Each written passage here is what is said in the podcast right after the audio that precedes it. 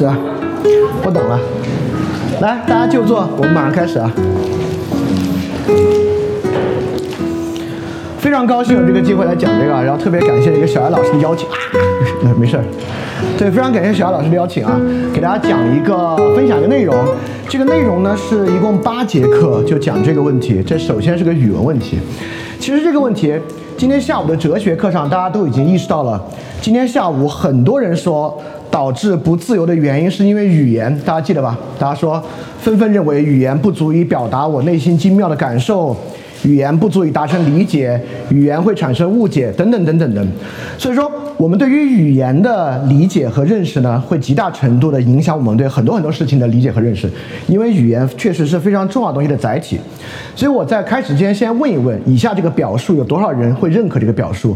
如果你认可的话，你可以举一下手。就是说，人类的语言系统啊，有它本身的问题，它无法精确地表达人的感受和思想，因此使用语言的话，误解是不可避免的。有多少人认可这个想法？如果你认可的话，你举手。好，几乎都认可啊，在场大概有三千多个人，我觉得可能都比较认可。对，在场这三千多个人都比较认可这个观点啊。好。重要的就是啊，整个这八次分享下来，需要扭转的一个极其关键的问题，就是不是这样的。这个观点呢，其实跟二十世纪非常知名的哲学家维特根斯坦有非常大的关系。维特根斯坦说，像所有形而上学一样，思想与现实的和谐一致要从语言的语法中来发现。这个话呢，你们现在听上去肯定稍微有点陌生。我举几个例子啊，大家都知道地心说和日心说，对吧？认为地球在宇宙中心，认为太阳在宇宙中心。那么这两种思想观念呢，肯定有一种更与现实和谐一致，是哪个？日心说还是地心说？日心。对，日心虽然日心说也不对，对吧？太阳也并不是宇宙中心，但至少在太阳系里面，大家围着它转。所以日心说呢，我们会认为比地心说更是思想与现实的和谐一致。但这个是跟语言有关系吗？日心说和地心说的区别是一个语法问题吗？很显然不是，对吧？它是个什么问题呢？概念。怎么会是概念问题？可以说是一个观念。对，一个现实的问题，就是地球在中心还是太阳在中心？这是一个实际存在的问题啊！地球和太阳不是我们想象发明的东西，它是实际存在的天体。这个天体哪个在中心？看上去不是一个语法的问题，对吧？那我再给大家举个例子啊。我们有西医与中医，对吧？西医与中医呢是两套对于人，尤其是人体疾病的不同想法。那么这两个想法哪一个与现实更和谐一致呢？在我们看来，没关系，这个大家打一架也没关系。西医还是中医？我支持西医。你支持西医？西医好。呃，没，我们现在先不说这个。但西医与中医相比，它的和谐一致是一个语法问题吗？也不是吧？是个什么问题？这个有待验证吗？科学，科学。对，它是一个认识方法的问题，对吧？比如说西医有双盲实验，因为双盲实验统计学背后的逻辑，我们认为西医比中医与现实要和谐一致，对吧？所以我通过这个两这两个例子，是希望大家知道，确实有思想与现实和谐一致这个事儿，这个事儿非常关键。这个事儿呢，是我们区分真知识假知识的关键。但前面两个例子都似乎这维特根斯坦胡说八道，怎么会是？语言的语法中发现呢，很明显不是。那第三个，我们想想，呃，有一个男孩追求一个女孩，这男孩说：“我特别喜欢你。”旁边女孩说：“狗屁，那就是 PUA，对吧？” 这个东西当然也说得上思想与现实的和谐一致，对吧？这男孩是真的喜欢你，还是 PUA 呢？也说得上。那这个是由什么来决定的呢？什么东西决定他是真喜欢还是 PUA？呃，行为还有吗？谁谁的感受？只要女方觉得是 PUA 就是 PUA，这么这么这么这个，当然这也很不错啊。但是，但是呢，是不是如果我们非要抠字眼的话，是那个男孩脑子里的想法，他是真喜欢还是是 PUA？看上去呢，也不是语文语法，对吧？好，刚才啊。不管是日心说、地心说，还是 PUA 真喜欢，还是中医、西医，都是用语言表述的，对吧？我们西医诊断病、中医诊断病都使用语言。我们说日心说、地心说使用语言。男孩追求女孩，不管他是 PUA 还是他真的喜欢她，他都使用语言。语言在这里面的都是载体，但我们却认为啊，这个语言背后呢，并不是靠语法，而是靠要么是日心说、地心说，靠实际存在；中医、西医靠认识方法；PUA 还是真的喜欢，靠他脑子里的想法。所以在这套里面，我们怎么理解语言？我们这么理解语言的：我们认为语言是一个载体，要么反映现实，对吧？日心说、地日地心说，就是语言呢有没有反映现实？要么呢承载一种逻辑，西医比中医更合逻辑；要么呢表达脑子里的想法，就一个男孩用语言去追求一个女孩，这个语言呢就是他脑子里那个 PUA 想法或者喜欢他的想法。的载体，这个呢，就是我们过去对于语言的认识，基本上大家现在都能理解吧？语言反映现实，语言表达逻辑，语言表述想法，这个是我们最经常对语言的想法。包括今天下午也说，哇，我们用语言翻译诗，从英文翻到中文，它就要丢失东西，对吧？我们在这里呢，语言呢就是这个诗诗性这个意义意味的载体，但实际上呢，完全不是如此。首先，刚才所说的所有问题，日心说、地心说，在几百年前人们为此吵架，吵到要杀人的地步；中医、西医呢，人们在网上吵架，吵到虽然没有杀人吧，可能是因为刑法管得比较严，吵到呢扬言要杀人的地步。这个 PUA 真喜欢呢，也有很大的矛盾。因此，什么是真，什么是假？今天的网上几乎所有争论。都可以看作关于真假之争，关于我的说法更与现实和谐一致，还是你的说法更与现实和谐一致的之争。这个争论的真正解决或者转变呢，包括今天下午大家的很多关于自由问题的转变，就要从对于语言想法的转变开始。好，第一部分呢，我们就把刚才那个清晰的语言反映现实、语言表达思想这个想法先搅浑了。搅浑呢，就是依靠之前给大家布置的那个阅读材料的第一个荣格的一个材料。这个材料呢，我们就不用完全完全重塑它，我就说几个简典型的。我们经常说啊，当我们一说潜意识，荣格也说，我们意识到一个隐秘的过程。这话很容易理解，对吧？那这个语言呢，也在说有一个隐秘的过程是潜意识。好，那我们现在问，除了潜意识啊，在什么情况之下我们可以说？我们意识到一个隐秘的过程，你们能想到吗？我们说什么情况我们会说这是一个隐秘的过程？转变思想转变。对我们说思想转变啊是一个潜移默化的过程，对吧？它似乎不可把握。我们经常也说基因怎么变成人的显性的性状呢？基因在背后做着隐秘的工作，我们也可以这么说，对吧？我们也经常说啊，这个犯罪啊在城市隐秘的角落发生着。我们经常这么说，但是大家要注意哦，这些我们都在说隐秘，但其实有两个很大的不同。当我们说犯罪在城市角落隐秘发生的时候，它是如果你去看的话，你能不能看见？能看见。基因在背后做着隐秘的工作，基因与性状的关系，借由科学的研究，你能不能知道？但是。有一个观念在我们脑子里潜移默化的起着作用，和潜意识是一个隐秘的过程。这个是一个可以直观的过程吗？这是一个不可以直观的过程。这个呢，就叫做大大家慢慢来理解什么是语法啊。这个呢，其实就是一种语法，隐秘的过程。这个隐秘过程啥意思啊？一会儿我们再接触。但大家现在一要先有一个想，先有一个产生一个想法和观念。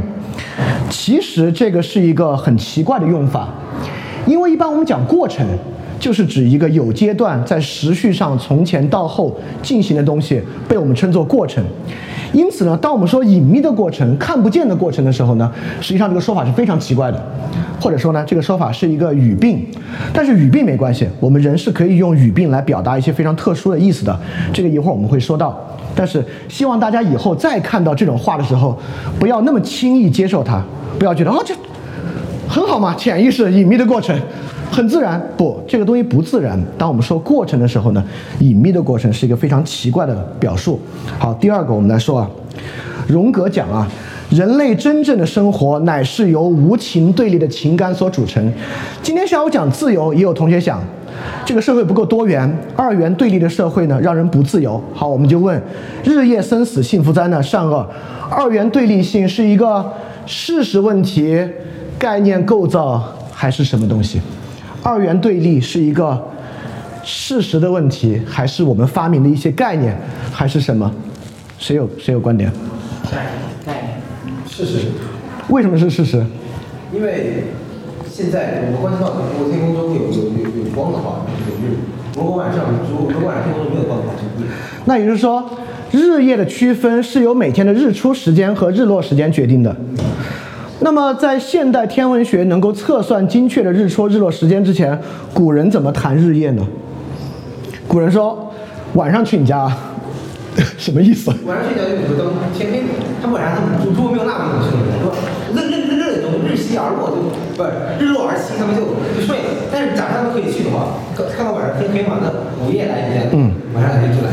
好，这个也许是一个，但我举一个更加事实问题的。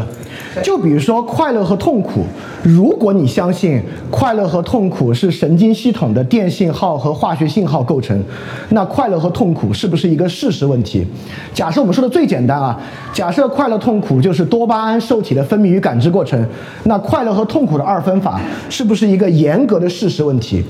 当多巴胺受体分泌到一定地步，由人知道的时候，它叫快乐；当多巴胺受体被强烈抑制的时候，它兴许不叫痛苦吧，它叫不快乐。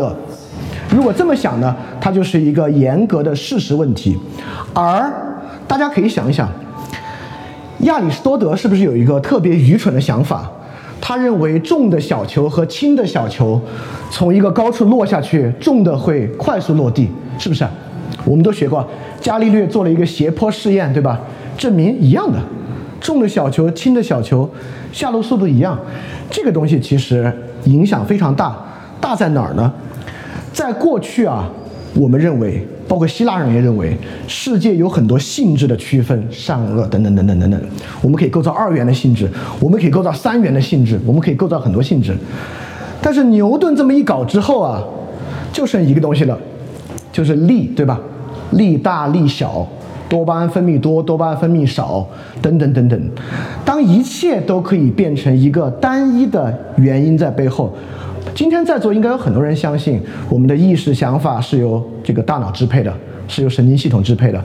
如果你相信它由神神经系统支配的，那么这个二元对立性它就是一个事实的问题，而并非一个概念的构造，对吧？就像我们刚才说，你有快乐，你有不快乐，它即使是一个复杂过程的涌现，我们也可以说出它这个涌现的判断。所以这个呢，跟这个世界观有非常非常大的关系。但是啊，我再给大家举个更好玩的例子。假设啊，我让一个朋友帮我去超市买个水，我说。你帮我去买瓶健怡可乐。现在这个世界对他来讲是一个由真假命题构成，你都可以想象，他走到冰柜前面一拉开，要你们都知道什么是健怡可乐吧？我知道啊。一般在哪里卖？呃，对，现在零度可乐比较多。OK，我们就换零度可乐好不好？要么呢，那个，要么冰柜里面有零度可乐，要么冰柜里面没有零度可乐，就这么清清晰对吧？要有呢，他就给我买回来；没有呢，他就别买。这个时候呢，这个世界啊是由真命题、假命题构成的，我们都可以这么说。但是如果我这么给他说，我说你去帮我买个零度可乐的话，没有的话建议也可以。哎，你还可以看看有没有元气森林那个酸梅汤，有的话你就不用买零度了。如果这些都没有的话，你就给我带个无糖的饮料，随便什么都行。你去执行这个命令困难不困难？不困难，不困难。但是要把它写成真假命题，是不是有点复杂？但一定能写。我们用。如果你们学过一点点编程，用 if 语句来写是可以写的，但是为什么执行起来不困难，写成真假判断却比执行要难呢？这是为什么？因为我们的科学想法会认为啊，命题判断在。洞察之前，我们先将世界理解为真假命题，就像日心说、地心说，然后产生了我们的判断。但为什么刚才这个东西，你一听我，你去超市执行很容易，哎，有这个就买这个，没这个零度。但是你要把它写成一个 if 命题，就有点复杂。它是可以写的，这就非常明确的说明，我们理解或者语法的构成，并不是由真假命题来构成的。我们并非在使用语言去判断是否反映现实或真假的命题。没关系，既然第一部分叫搅浑，你现在脑子越来越糊涂。是正常的，我们之后会之后会把它变得非常清晰。最后一个搅浑了，我不会搅得非常厉害了。这是荣格说的，这话说其实说的很有道理。他说，现代文化心灵的一个方面，心理分裂和混乱已经达到令人惊觉的程度。他举了这样一个例子，他说教会去解决一个人的酗酒症，这个人在教会里面哇受到感召，很快就戒掉了。教会人说，你看。神的旨意多厉害！结果这个男的呢，再过段时间，那个新鲜劲儿过去了，又开始喝酒。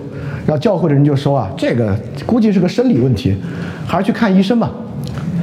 我们今天当我们接触抑郁症的时候，我们是不是认为抑郁症有两个方面？一个方面呢是他自己意识的想法，第二个方面呢是他生理的问题，对吧？抑郁症应该可以还原为神经结构的生理问题，因为才叫症嘛。我们都会，你你们都知道吧？既然吃药有用，为什么吃药有用呢？吃药在解决他的一些生理性的问题。所以说，道德心理学、神经科学，现在我再做个调查，你们多少人认可这么一个区分？道德呢，是被人的感觉决定的。道德是衡量人善恶感觉的一个社会规范，这种善恶感觉和社会规范呢，是由人的心理学机制决定的，而心理学呢，本质上是由人的神经科学决定的。有多少人认可这样的说法？认可的话可以举手。我是三千多个人，只有这么少一部分认可这个说法吗？确实，这么少。对。哦，那非常，呃，那这个说明这个探月的科学教育做的不太好。其实对的，大家不这么想。大家不这么想，其实就对了。也就是说，我们都隐隐约约的感觉到，似乎没有这么简单的还原关系。它三者呢是三个不同的范畴，再讲三个完全不同的问题。好，到这里呢，这个水搅的稍微有点混了，我们就往下。今天还是要给非常清晰的东西。我们过去的语言观念，就像我最开始说一样，语言反映现实，语言表达想法，语言承载逻辑。世界呢，就是由规律、秩序、逻辑、真假构成，这些东西呢，构成感受的存在啊、想法啊、意思啊。语言就是用来表达这个的。语文学呢，我们学语文啊，就是要来搞懂他人的想法和意思，以及以便呢，能够进入这些想法和意思的领域。这是我们过去的语文的想法，对吧？我们认为语言是这样的。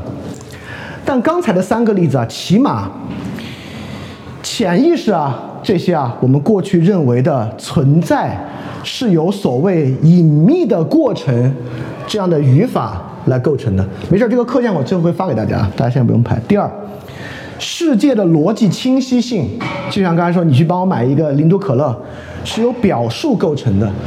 当我们一下子说出后面那一套话呢，逻辑上模糊了，逻辑的清晰性模糊了，你把它写成 if 判命题判断变得模糊了，但执行起来你一点都没问题，说明你并不是靠。那套逻辑和秩序在构成你的理解。第三，还原论就是我们从道德还原到心理学，从心理学还原到神经科学，这种必然性其实是一种科学上的约定俗成。换一个约定俗成呢，就没有那样的必然性。好，没关系啊，这个东西现在呢，只是我们只管搅浑，搅浑就行了。搅浑之后呢，现在呢，我们就来给一点清晰的东西。语文学的清晰性是什么意思？这部分啊，一定会改变你过去对于语文学的想法和印象。但是这个改变呢，一点不靠任何深奥的推理和演绎来构成，它非常非常的清晰。大家想想啊，我们过去学过中文，学过英文，但是两类不太一样，对吧？比如说，我们学英文有很多听说读写的部分，是因为我们生活中没有英文的语言环境。这部分呢，在你上小学之前啊，你就靠中文的部分啊，靠你跟家长沟通就完成了。我们现在做一些英文的阅读题，那个阅读题做不对，是因为你会有文法错误，你把那句子理解反了，对吧？但你做语文阅读题很少这样。我为了准备这个课啊，上网看了看现在的语文阅读题，基本上呢是靠量大，比如说一篇文章。告诉你，以下三个选项哪个是错误的？它基本上每个选项包含三个命题，你得从里面找出哦，这个是故意说反的。它呢有点像那个大家一起来找茬那种题啊。非联系文。对，它基本是考察你的阅读的熟悉程度。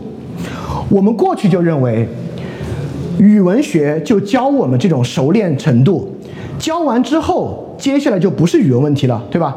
假设是个道德的文本，是个伦理学的问题；是一个政治的文本，是政治学的问题；是心理学的文本，是心理学的问题，就不是语文问题了，对吧？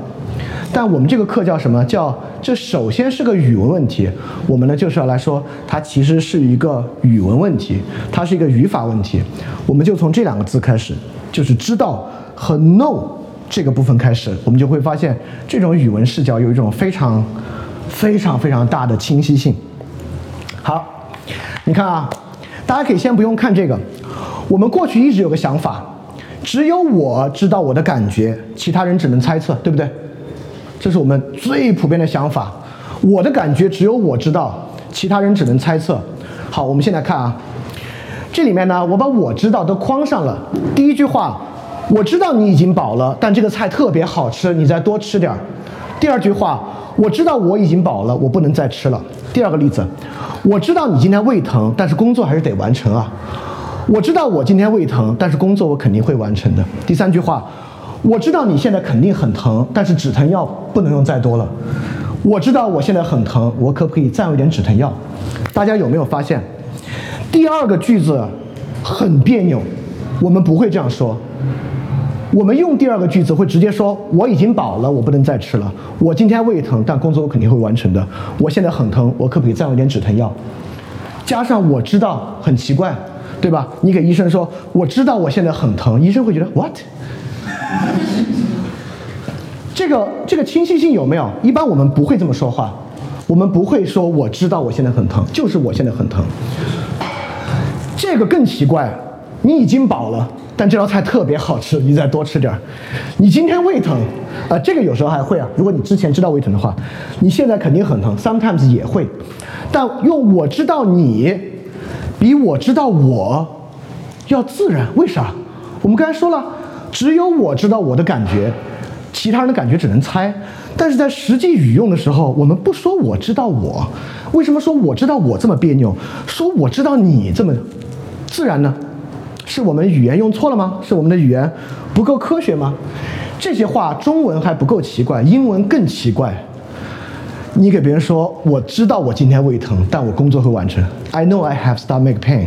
别人会觉得你是是搞在搞什么抽离自我的哲学游戏吗？对吧？我们说话不会这么说。为什么我们说话不会这么说？我再给大家举个更细的例子啊。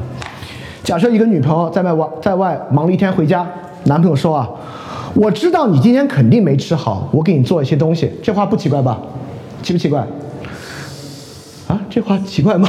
他他得有些原因，有些他得知道。他外面忙了一天嘛，比如她男朋友出差一天，上海当日往返，晚上九点回到家。我知道你今天肯定没吃好，我给你做一些东西吃。我知道你忙一天累坏了，没事哎。对，这不奇怪吧？累坏了。好，女朋友这么回也不奇怪吧？哦，我吃过了，刚才着急还吃的多着，现在暂时吃不下，也不奇怪吧？他现在这么说奇不奇怪？嘿，你看吧。人不能知道别人的感觉，你以后不能说我知道你今天没吃好，你怎么能知道我吃没吃好呢？他要这么说奇不奇怪？你们这个没有跟人交往的经验吗？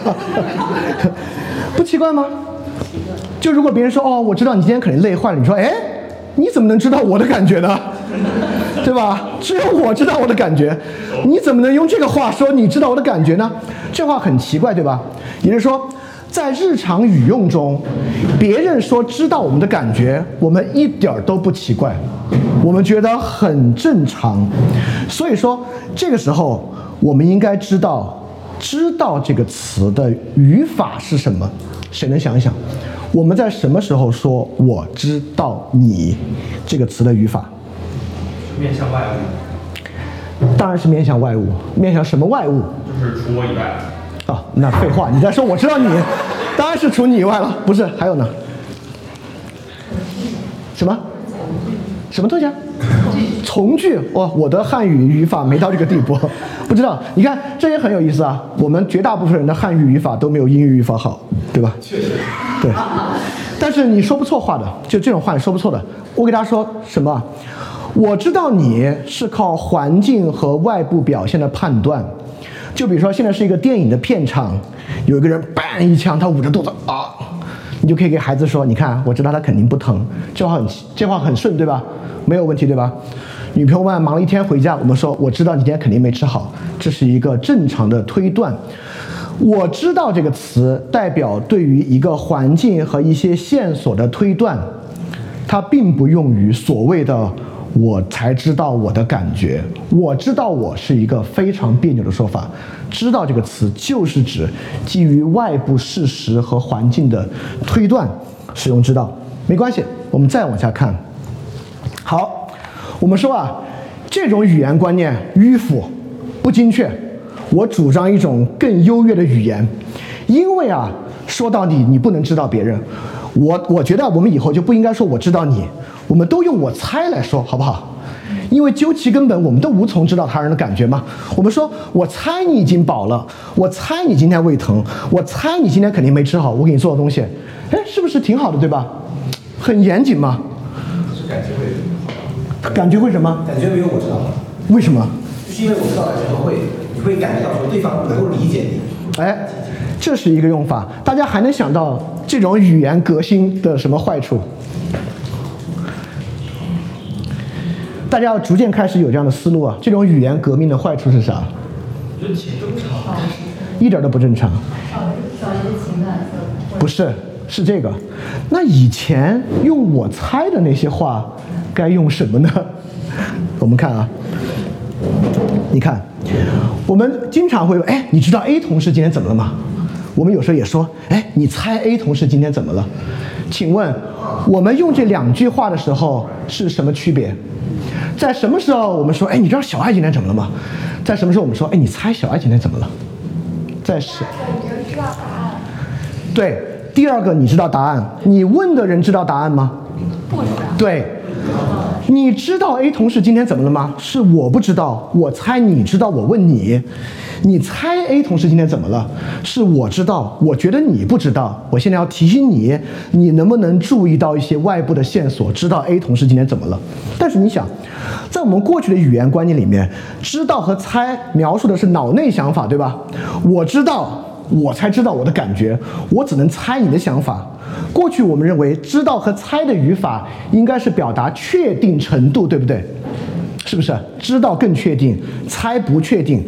但我们发现完全不是，知道是我觉得你知道而我不知道，猜是我觉得你不知道而我知道。这里面的奇怪之处就是我们怎么知道别人知道不知道啊？我们刚刚不说了吗？只有我知道我的想法，怎么我们一到语用上，全是我们都知道别人的想法呢？我们知道别人的想法，是不是绝大部分时候其实不是错的？就比如说今天啊，办公室发生了一个事儿，这个是一个同事，他刚到办公室，我说：“哎，你猜小艾今天怎么了？对吧？”这话不奇怪，刚刚发生的事儿他还没来，他不知道，对吧？今天。办公室大闹一场，然后他出来，我说：“哎呦，你知道今天怎么了吗？”我不知道。他刚从里面出来，我觉得他知道，这不奇怪吧？对，这就是所谓语法的清晰性。也就是说，这种语法的清晰性要远远强于所谓的只有我知道我的感觉的清晰性。我们使用语言不是为了表达内在想法。反映世界现实，是拿来干嘛的呢？交流。对，拿来交往的。语言是拿来交往的，不是拿来反映内在现实的。所以在知道了“知道”和“猜”这个词的语法辨析之后，我们就会知道，只有我知道我的感觉是一句非常别扭的话。但这句话呢，其实也不是没有地方用，经常这样。比如你妈说：“把秋裤穿上吧。”你说穿秋裤干嘛？你妈说冷，你说不冷。你妈说绝对冷，你说冷不冷？我不知道吗？对，我们会这么说，对不对？你妈觉得你冷？对，也就是说，我冷不冷？我不知道吗？这话不是语病，一点不别扭，我们完全可以这样用。为什么？我知道我的感受。不，刚才我们说了，知道这个词根本不用于这个。是你在编，在反问他。这个是我们在用这样的语病的说法去对抗他人声明的知道。也就是说，我知道我是一个很别扭的说法。我们只在极其少的情况之下使用这句话，就是当别人声称他知道的时候，我们用这个语病去对抗这个说法。我们经常使用语病来表述，比如说，人只能依赖他自己，这话经常听吧？依赖这个词指的就是别人。我我跟你们说这个差异啊，比如说这个事儿啊，你得多依赖小艾老师，绝不代表这个事儿你自己就不做了，而是小艾老师可以帮你做。所以依赖这个词不代表他人就要把你那份做走。那依赖自己是怎么回事呢？对，依赖自己这个话的自然用法，仅仅发生在你对于很多事儿失望，就比如你刚分手，就看来人只能依赖自己。对，在这个情况之下，这个话是对的。但是啊，好，现在问题来了。你们现在如你们看就好，如果你没看，肯定觉得这个什么知道啊、猜啊、抠字眼嘛，这不是抠这个字眼有什么意义呢？意义非常大，就是因为啊，只有自己知道自己的感觉是有好多推论的，对吧？人类的悲欢并不相同，人与人之间无法达成根本的理解，包括《三体》今天也说过，不靠语言，神经直连的沟通，好不好？文学评论，文学作品必然的误读属性。只要话说出来，必然被误解和误读，这些都是我们建立在只有自己知道自己的感觉以上的推论。人只能依赖自己，也会产生很多的推论啊，自爱呀、自足啊、自主啊，等等等等一系列。也就是说，这些话明明是用在非常特殊情况之下，我们用于自然表述，尤其是表述与他人知道对抗的一个说法。但如果你把它当真命题，你不把它当一种特殊的语用，而把它当描述一种根本的真相，只有自己知道自己的感觉，你就开始往下推论，要推出好多东西，而推出的这些东西呢，是真正带来麻烦的部分。这些东西呢是错误的，这些东西呢是从语病之上推论出来的。也就是说，我知道这个话现在这么说呢，还有点奇怪，但大家要理解到，只有自己知道自己的感觉。这个这句话，并不是“知道”这个词的正常用法，是“知道”这个词一个非常特殊的用法，它用于对抗别人声称对我们的知道。因而呢，这句话并不是一个真命题，它是我们误把一个特殊用法当成了一种本质，因而产生的所有这些推论，都其实并没有道理。没关系。这个呢，你现在只把它当做一种可能，没事儿，因为我们还有接下来时间，我们还要接着往后讲，让这个事情呢变得更加的清晰。好，你看啊，我们总结一下，现在知道这个词呢有两个可能，第一啊，只有自己知道自己感觉里这个知道呢，这才是真正严谨科学的用法。所以刚才啊这些命题都成立，你们那个自然语言用法那只是日常语言而已，真要做科学研究，知道就是这个意思，这句话是对的。好，我们依然保留它成立的可能性，但大家现在慢慢开始意识到，还有一种可能。这句话来源于你们口口声声说你们知道我，你们都不知道，只有我才知道我自己。这样用于抗辩的话，因此这样反对性是一种极端的用力，它是以语病表否定，因此建立在它基础之上的以下这些推论都是错误的。好没关系啊，我们现在先保留这两种可能，我们接着往下。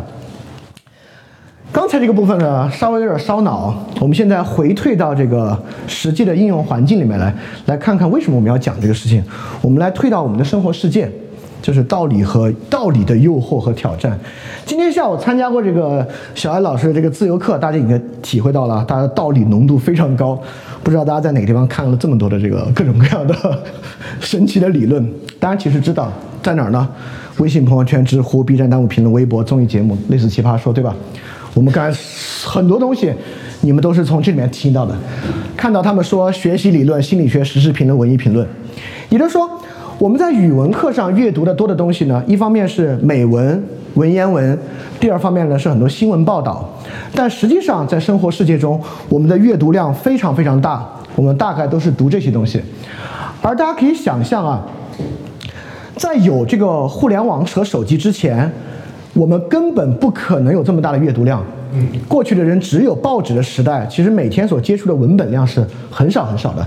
今天的人所接触的文本量比过去有报纸和电视的时代，那根本不是一个数量级。我们也管这个叫什么知识爆炸啊、信息爆炸啊等等等等的。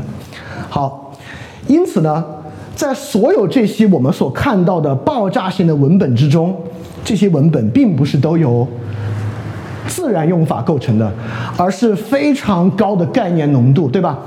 所有这些概念你们一点儿都不陌生。我相信在座虽然只是高中生，我高中的时候肯定不知道这些啊，但你们是高中生，但我相信这上面的所有概念你们都知道是啥意思。哪个不知道？信息茧房不知道？他信息茧房居然不知道啊，好奇好奇怪。因为其他人知道吧？什么是信息茧房？都不知道啊获得信息的途径是呃，是在一个无法出去的小圈子里面，只能看到你感兴趣的。好，没被荼毒是最好的。我如果你们发现这没有些东西你们不知道，我挺高兴的。就是如果你们都知道，我反而觉得有点忧虑。也就是说呢，不管怎么说，今天的理论和概念浓度非常高，这个我相信并不用论证，大家平时都会有这样的观念。形如只有自己知道自己的感觉这样的理论，以及所有这些理论，什么我们无法获得真理啊，只能无限接近真理啊，这种东西非常非常多。记事也是。哪个？是啊，当然是有问题的。这个问题我们之后会一个个说啊。而且我还要说的什么呢？我们绝大部分的争论、吵架，就是因为这些东西，对不对？网上发生的很大的争论，比如这三个字，在网上带来了多么巨大的争论。当然，我不是说这争论都没有意义啊，我我完全不是这个意思，只是说我们要理解到很多争论来源于概念和词汇，而我们过去老以为概念和词汇语言是来反映现实的，但我们现在慢慢慢慢要瓦解掉这个概念。所以说，这堂课的原因呢，就是我们要透过对于语言起作用方法的转向，从语言反映现实、语言表达思想，到语言用于交流和交往，来认识和理解这种道理的诱惑和本质的诱惑。也就是说，我们今天都特别喜欢道理、概念、本质。经常在你说服他人的时候，你就喜欢谈什么什么的本质。这个词简直从脊柱里面来的，都不用过大脑，就是你这个膝跳反射一样，你就冒出来了。哎呀，因为这个学习的本质是什么？哎呀，因为这个人的本质是什么什么？这个真的是就是从脊柱里面来的词。过去我们认为语文的角色就是让我们能够顺畅的表达，能够清晰的表达，能够美化我们的表达，而之下的所有部分都不再是语文问题，对吧？而是科学、数学、伦理学、政治学、心理学、经济学的问题。刚才我们就意识到了，我们认为只有人知道自己的感觉，听上去是个神经科学问题或者心理学问题，不，它首先是个语文问题。这个呢，就是这堂课的标题的意思。也就是说，我们过去认为那句话只要说清楚了，然后呢，只有人知道自己的感觉是个神经科学问题，不，它首先是个语文问题。这些话首先要经过语法辨析，辨析完这些道理和本质诱惑之后。变成一个实用的、自然的用法，这个话的意思呢，才真正向我们呈现。因此，刚才我们说了，这是语文问题，所以说最重要的问题并不是哪个理论和概念是对的，而是这个理论和概念是不是有 meaning。意思是说，绝大部分我们认为特别有益的表述，实际上是 nonsense。这个话听着特别伤人，但这话不是我说的，你们可以去找维特根斯坦，是他首先这么说的。他这个表述很伤人，维特根斯坦觉得，嗨，就是们你们当代这些哲学家，绝大多数东西你们要自己好好想想的话，都是 nonsense。这个话不是气话，也不是极端的话。一会儿我会举很多例子，我们来做一些辨别。好，所以说整个这个课程啊，我们最后要实现的。听完这八课，就是让生活世界东西回归生活。我们能够学习不用理论眼镜来看待世界，我们要学习在自然语言中，在语用中，世界的意义已经编织好了。我们并不需要借到那么多理论。这个是非常反什么呢？反启蒙和反现代的。因为在启蒙运动和现代化过程中，我们就是靠不断的理论构造和理论发明，透过理论概念来理解世界的，而把世界还原到这个自然语言呢，是一个非常怪的想法。但这个维特根斯坦写这玩意儿是四几年的事情了，之后艾耶尔啊、奥斯汀啊都在不断拓展这个自然语言学派，这个并不是一个非常新鲜的东西。但是呢，很显然在今天的互联网媒介之下呢，它并没有被我们真正的认识。好，说到这儿呢，它足够耸动了。我们需要几个清晰的例子。第一，我们怎么做呢？一部分就是理论的语文辨析，揭示揭示理论是 nonsense。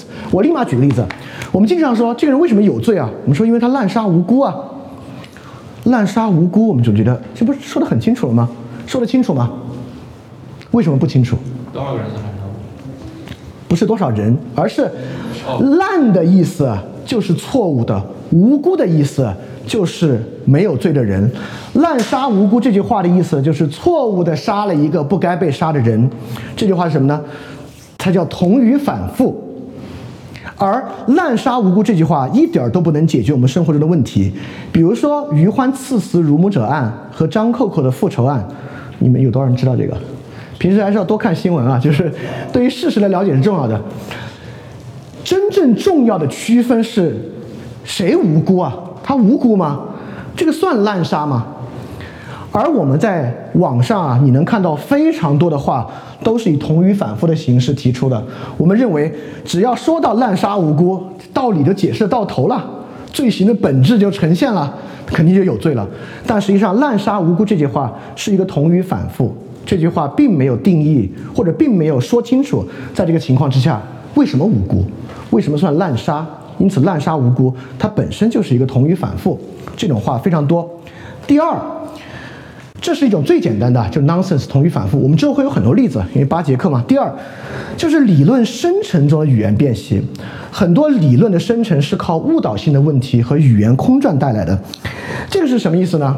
你看，我们一说啊，我我我问个问题啊，大家觉得问题有没有意义？这个问题就是，难道不是我们的脑子里先有想法，再把它转化成语言吗？这个问题有意思吗？挺有意思的，对吧？可以说啊，整个这个认知心理学就是在玩这套东西：人大脑如何观察、如何输入、如何处理、如何成型、如何表述，就这套东西。但之后我们会，因为这个东西我没法像滥杀无辜一样那么明显的把它揭示出来。但之后我们会有很多例子来说明这个问题是一个误导性极强的问题。这个问题首先是什么呢？我先揭示它最简单的一面，脑里先有想法，再转化语言。那我现在在干嘛？我现在么一句一句说出来，难道是我脑子里先产生这句话？就刚刚这句话，难道是我脑子里先产生这句话？它产生在哪里？我们绝大多数时候的说话体验是不是边想边说？对吧？是边想边说吗？哎，我刚才说这么长时间，一个多小时，一个。间隔都没有，是我背稿子来说吗？这话那么快的速度来吗？对，而且你看，脑里先有想法，再产生问题，有没有感觉这有个非常强烈的空间隐喻？我们经常看似非常有道理的话，是由空间隐喻构成的。这空间隐喻什么意思啊？我再给大家想个例子啊。对，也就是说。我们很多时候想问题，以为接近了本质，但其实在做一个空间的隐喻。我我再想个例子，我想想，呃，你你们其他人能想到类似的例子也行。这个例子基本上你一论理就要往外出，这种空间隐喻的例子，我想想，嗯，哎，阶层固化，很多人认为阶层固化在描述社会现实。但是有没有想到这句话里面包含了多强烈的空间隐喻？层固化，我每天从家来到这儿又回去，我固化在哪儿呢？这个层存在于什么地方呢？是我们国家有这个上等人身份证、中等人身份证、下等人身份证？对，没有吧？当然现在国家都不会有啊。因此，阶层固化。我们没有意识到这种语言里面的空间隐喻属性，我们总以为它在直接描绘社会现实。这个是我们之后会经常说的，人理解世界是靠图像理解的。很多时候我们认为那句话是逻辑表述，no，是空间隐喻表述，是图像化的表述。图像与现实是不是同构？这个问题是要去想的。很多时候去问，难道不是脑里有想法吗？这样的话是在逼迫人采用这个图像去想，因为你说这个话，这个话好像只能回答是对不对？难道不是脑里有想法吗？哪里，在脑子哪里？难道不是在这一段吗？想法，对吧？我的脑子到我的嘴，食道为什么不是在这一段呢？在脑子在哪里？对吧？到之后我们就会说啊，很多这样的问题逼迫人不得不采用这个图像隐喻来想。只要这个图像隐喻一被给予给你，你就觉得只能是这样啊，还能是怎样呢？当然就不完全是这样。第三就是揭示自然语言起作用，实际上起作用的是我们的自然语言，就是实际上起作用的就是我们说，你知道小孩今天怎么了？你猜小孩今天怎么了？是这样的话语真正形成我们的交流、沟通和认识，而不是那套理论式的话语。好。刚才这个部分呢，我们讲的是学习这种所谓的，这首先是个语文问题本身的必要性。什么叫语文问题？我们如何把它从各个学科手上拿回到语文学中来？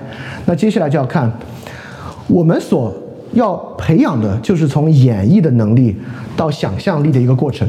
语文真正起作用的，并不是逻辑演绎，而是某种想象的能力。这个想象能力呢，也能够让你跟文本的关系真正的贴近。一句话的意义从何而来？这是个非常值得想的问题。我先说几个最简单的啊。我跑回去把那苹果吃了，这句话的意义从何而来呢？我指我，跑指某种人的动作，过去指某种运动的方向，那个指一种指向，苹果指一种实存物，吃指一种人的行动。这是一种最朴素简单的所谓指物法，也就是说，一句话的所有词。都能指一个现实生活中的关系、动作、实存物，所以一句话的意义呢，就是严格的。你看，如果你有这种想法呢，你就会认为语文是反映客观现实，对吧？它一个一个一个一个蹦出来，啊，但这是有问题的啊。第二，找不到合适的词汇表达我此刻的激动，这是另外一种语文意义的来源。句子呢，表达我的意思，我的。主观想法，对吧？客观的、主观的，当然，人类就有理论能够把主观的变成客观的。经济学、神经科学、心理学，我们能够把一个主观表述还原到一个客观的意思。比如说，找不到合适的词汇表达我此刻的激动，我们就说啊，我们用这个神经科学发现啊，有一些大脑活动是不刺激这个人的语言中枢，不刺激这个布洛卡区的。所以说呢，它没法表达成语言。哎，你看又变成植物了。当然，这话是没有道理的。我说这话为什么没有道理啊？我先用这个说：我指我，跑指某个动作。他逃跑的跑呢？逃跑一定要是那样跑吗？也就是说，维特根斯坦敏锐地向我们指出：我指这个人，跑指那个动作，过去指个方向，苹果指一个实存物，吃指一个目的。这叫什么？这个东西我们慢慢接触，大家今天有个有有一个敏感度，这种东西叫造句论理法，什么意思啊？所有它的清晰性来源于苹果指苹果，这个词指一个实存物，哇，太客观了。因为其他句子造句造的跟它特别像，我们就以为这些句式都分享了苹果指苹果的实在性。跑过去方向，哇，吃目的，哇，太自然了。也就是说，很多时候我们写一段话，这个话的意味来源是一种造句的论理，是一种因为它跟某一句有意的话很像，让我们误以为它很有意味这么一个东西。所以说，好，这是我们过去认为一句话意义的来源啊，严格客观的指物，每一个词概念都指一个实存物，严格主观的语言表达内在想法。好，这是我们过去的想法。现在就要开始调动大家的想象能力了。什么情况下？你看，精确嘛，就指物指的更对嘛，这不精确就泛泛，那肯定不好啊。但什么情况之下不精确比精确要好？什么情况下不精确比精确要好？当你不确定的时候，不，不确定你还是不好啊，确定不是更好吗？什么情况之下你确定的情况之下不精确的要好一些？搞暧昧，搞呃跟谁搞暧昧？不，不是那个意思啊。对于对于实存物的表述，对于实存物的表述，我给大家举一个例子吧，大家慢慢感受这个想象力啊。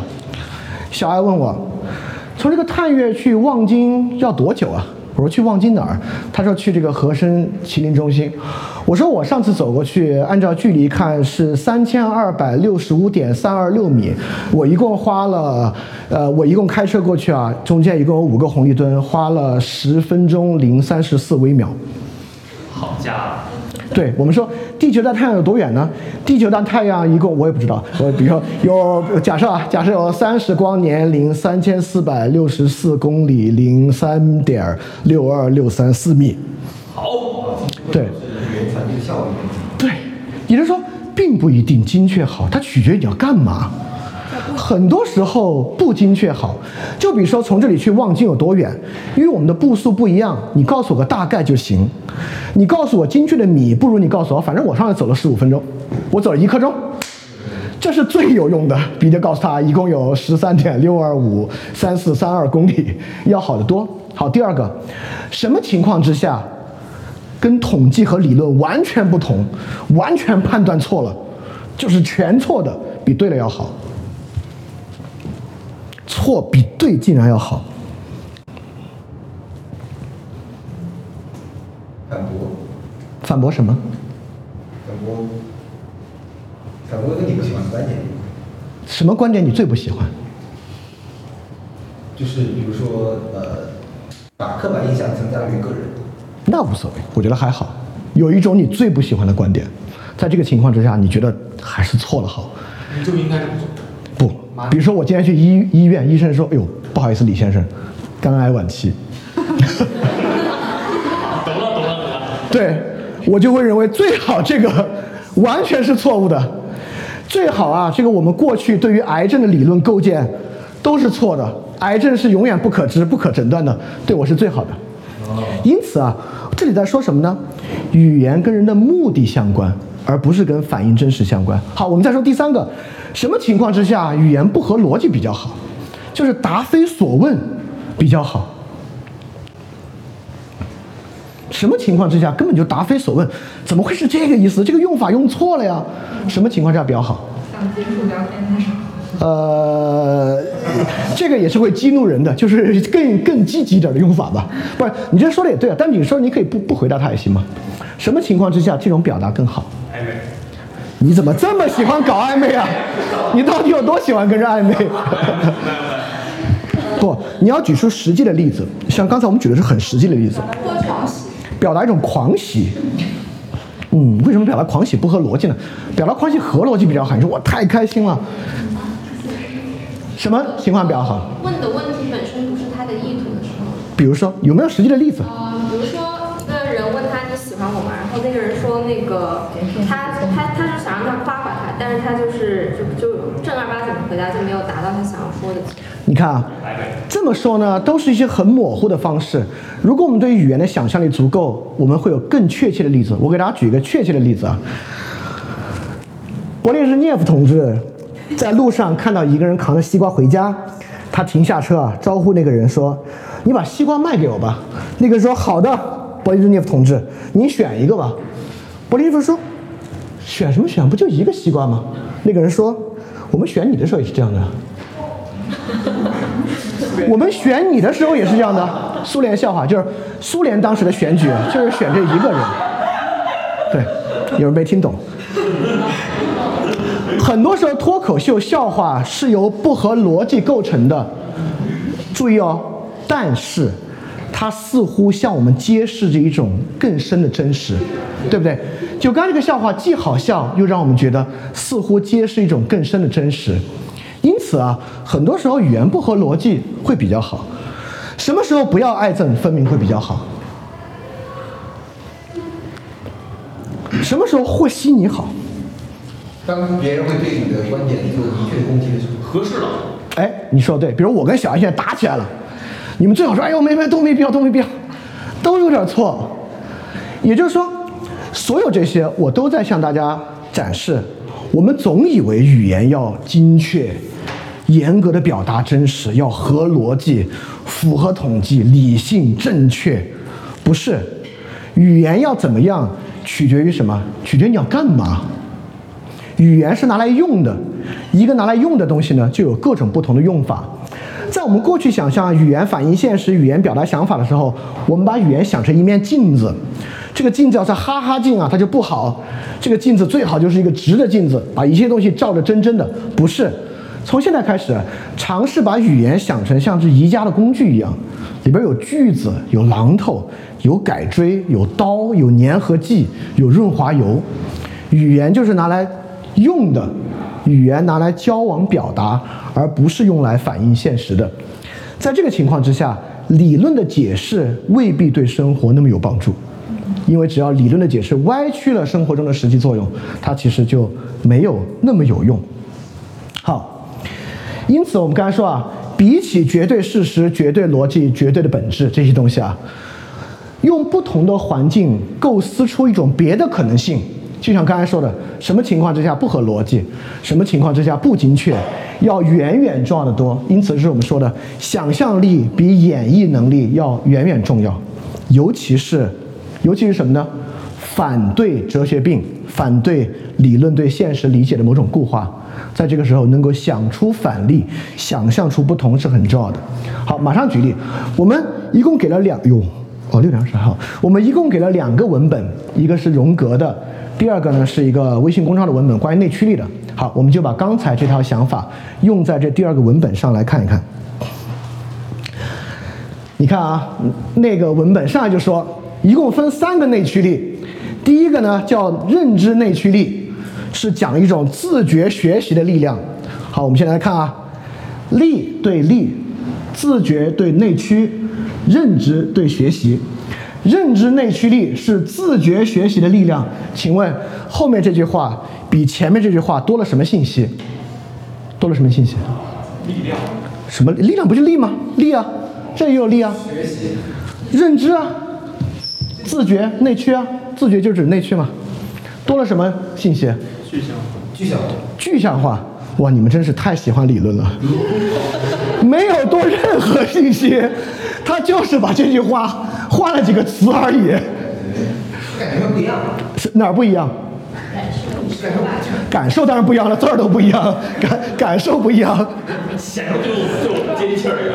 不是接地气，显着是对他的一个解释，似乎解释说什么，实际上并没有，就是因为我的写这么明白的，力，好吧，力量对力，自觉对内驱，认知对学习。严格的把三个字儿换了三个东西，网上好多定义都是这样的。我们先定义一下这个概念，这个呢是这个，我们总觉得哇，这个解释的好清楚。实际上你仔细看的话，一点解释都没有，它不过就是在换词而已。所以这个呢，就是我们刚才说的很多这样的论理词汇是同语反复，是一种 nonsense。这个大家以后要注意一下。这个呢还比较简单，我们来看第二个，又要开始调动大家的想象力了。它里面又说了另外两种内驱力，第二种内驱力呢是说人要追求比较高的排名，他就觉得这个内驱力不好，这内驱力是比较功利的。而第一种啊，就是你要自觉的学习那个知识，才是这个成功的获得知识和技能，是个更本质的东西，对吧？我们也能想象，这是我自己要获得知识啊，这是为了追求排名，追求排名，尤其是今天的这种新式教育，会觉得这个东西最不好的，对吧？好，在什么情况之下？我们所谓成功的获得知识和技能，就是追求排名。就考试成绩不，我们可以说考试成绩并不是获得知识和技能啊。什么东西获得知识和技能就是靠排名？除了排名之外，没有别的办法。去大学。比如说跑步，就对，越快就是排。对。跑步的还有别的，你说我在健身房里练力量、练爆发力，这些是真正的获得这个技能。我说过更多的，大家都玩过扫雷吧？对，你如何成功的更好的扫雷这个技能，就是靠更高的排名。你这次七分三十秒，下次七分十秒，再下次六分十秒，你扫雷的能力就在不断的提升。学习也是这样的，就是考内区。你说的非常好，我现在举个例子。现在老师说怎么样？这个题我给你讲了一遍，会了吗？学生说会了。老师现在一般怎么做？但你再再问到底，对，老师绝对不说好会了啊。语言表达人内在想法，你说会了，你肯定会了，我走了，对吧？如果我们认为语言表达内在想法，老师说我讲完了，懂了吗？学生说懂了，完了，结束了。为什么要他再做一遍？因为我觉得也会。看事实，事实。对，说的非常好。一个东西是不是真正获得了，不是一种内在的想法，而是靠什么呢？应用。所有的所谓知识、技能，这是维特根斯坦一个很大的转变啊。我们总认为，哎呀，重要的东西是那个内在的东西，我心里的感受，像今天下午这样，情绪、想法、我的认识，这是重要的。维特根斯坦说不是。所有的东西，我们要判断它是对是错，是好是坏，是不是真懂，它唯一的方式就是应用，不应用你就不知道。因此，老师学生说我懂了，老师说你你做一遍，你复述一遍。像今天小孩就是你听懂了吗？然后你说我懂了，小孩你复述一遍，对吧？因为这是不是下午发生的，对。因此，应用才是懂不懂。他说懂不懂？他脑子里是不是反映了他此刻的一种懂感？不重要。假设我们假设有一种懂得感，那我也要说这懂得感一点用都没有。重要的还是你应用的对不对？因此呢，这个东西啊，听上去啊，哇，差异好巨大。这个好本质，好内驱，对吧？这个好功利，好外在，其实没有那么大差异。这两边没有那么大差异。然后呢？第三个，他又说了第三种，说还有一种内驱力啊，叫附属内驱力，是要去获得他人的赞许，随着年龄的增长啊，会逐渐减弱。听着很好，对吧？人有一种附属内驱力，这个附属内驱力随着人，他就是要赢得这个长辈的称赞，随着年龄的增长啊，会逐渐减弱，到了青少年时期呢，就要变成同伴的赞许。这有没有道理？这话，你们能举出反例吗？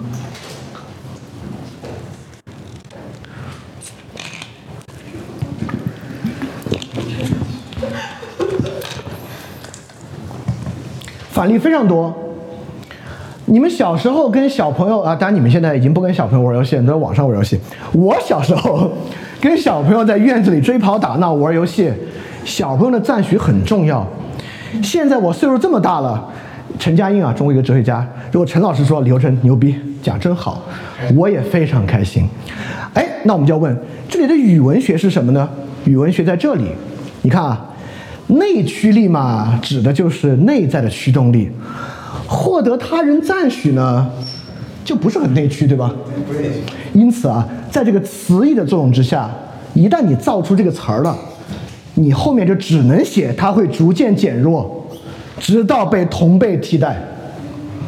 也就是说，你们说到这儿可能会觉得啊，你们可能写论文写的少，一旦你们开始写议论文，开始凑道理的时候，你们就懂了。绝大多数你在网上看到的东西啊，都是用这种直觉凑出来的，就是因为内驱力这个词是内驱嘛，获得他人赞许不内啊，所以说成长的时候呢，哎就要逐渐减弱，转移到同伴，变得平等。这是为了论证内驱的重要，而在语义的相对上发明出来的论述。你们在社科领域能看到的绝大多数论述，都是这样构成的。如果你们仔细看的话，这个话如果今天不说，一个家长看，哇，太高级了。所以说，这个孩子十四岁要多去外边上班，去外边上那种什么童子军军营啊，去爬爬山啊，能够转移到同伴身上就去了啊。这个很多很多这样的东西啊。消费主义。呃，这里重重点不是说消费主义，而是说对。而是说，依靠这种词义本身所编的道理，这种东西非常非常多啊。好，所以说什么是内驱力呢？我们今天也在谈内驱力啊，在这个创新教育内驱力非常非常重要。按照过去的语言，要么语文呢，要么话语啊反映客观现实，要么话语呢反映人的想法。因此，如果内驱力有客观性呢，我们就会感受到内驱力。那什么是内驱力呢？就应该说，我已经不想做了，但是我的身体不听使唤。就比如某一天晚上我在这读书，我操，实在是不想读了，但是我的手跟眼睛为什么停不下来，还在接着读？这个的叫，如果如果内驱有某种客观经验啊，就是这种。但我猜啊，大家应该没有什么感觉。第二，如果内驱力有某种主观性，内驱力在表达人脑子里的一种真实的想法，那你就应该有一种只有我知道的内驱感。就比如说你在本子上给自己写要加油哦，你当时哇一种油然而生的感觉，哇内驱感。每次一翻到这页，哇内驱感来了，哇内驱感，内驱感好强，对。对，就是如果我们认为语言表达现实，语言反映想法，语言反映内在感受，那内驱力呢，要么就是你这停不下来，你的手一直读；要么就是你每次翻到本子上那页要加油，你就那个感觉就来了，对吧？比如说我们说吃东西的快感，是不是就是这个？你只要一饿，那个炸鸡往嘴里一送，哎。来了，对，快乐来了，对，因此啊，我们用这两个东西呢，就是在做这个语文学的反向辨析，来说明要对这个东西呢保持一点疑问，保持一点这个概念的敏感，就是有时候呢可能不需要这样。好，我再举个反向的真实的例子，经常老师会说你学习主动一点，戳一下动一下，有有这样说吗？这样说。自己学不要被老师骗好，那请问内驱力？比学习主动一点儿，多了什么？没多。我说的就是这个，它没多什么。而学习主动一点，老师要的是你说报告老师，我今天心里已经有了主动感，我走了，对吧？今天主动感非常强烈，我听你的，我要主动一点，太主动了，今天没有用。所谓学习主动一点，就是要看到你在没有提醒、没有作业逼迫的情况之下，自己在学，对吧？所谓学习主动，是被环境和外在表现证明的，而不是被老师我已经找到了主动感解决的。因此，我们经常用自然语言说：“你学习主动一点，别戳一下动一下。”它的表达已经很完整了，而内驱力其实并没有比学习主动一点多什么。但是在前者，我们就认为它指的是外在行为，我要学习主动一点，就是要靠我做出行为。而一到这种词儿呢，你就觉得这是个心理学技术，我得往回冥想一下，就会有内驱力。对，你看，这就是这种概念病的区别，在自然语用之中，你非常清楚。它就是要你的外在行为，一到这种东西，你就往这个心理学上走，你就觉得这是个心理技术，这个东西，对对，听上去就是心理技术。听不懂好，因此呢，刚才我们这个部分啊，就是举了一些例子来看大家的想象力，有这个想，我我不知道大家有没有感觉到一点点这种语言作用方式的转向了，从语言要反映现实、表达内在想法，到语言是拿来用的。语言的作用环境是一套外在环境，就像我们说，你知道吗？你猜一点没有猜他脑子里的想法，而是我看到你刚从一个爆发的现场出来，我就要问你知道吗？公司今天发生的事儿，你刚从门口进来，我就要问你猜，对吧？整个语言的作用是发生在公共的外在环境之中，而并非要描述内在想法，不是要描述客观现实。这个东西呢，也是哈贝马斯讲的交往行为理论特别特别重要的核心啊，就是整个，呃，这个我们以后有有机会再说吧。这个是解决今天很多问题的一个关键。因此啊，你看刚才的所有部分和洞察，是不是都靠例子来讲的？而刚才我们的所有例子，包括用知道这儿对不对，这儿好不好？那个老师说你学习主动一点，所有那些东西，都不是靠一个逻辑的复杂演绎和推演。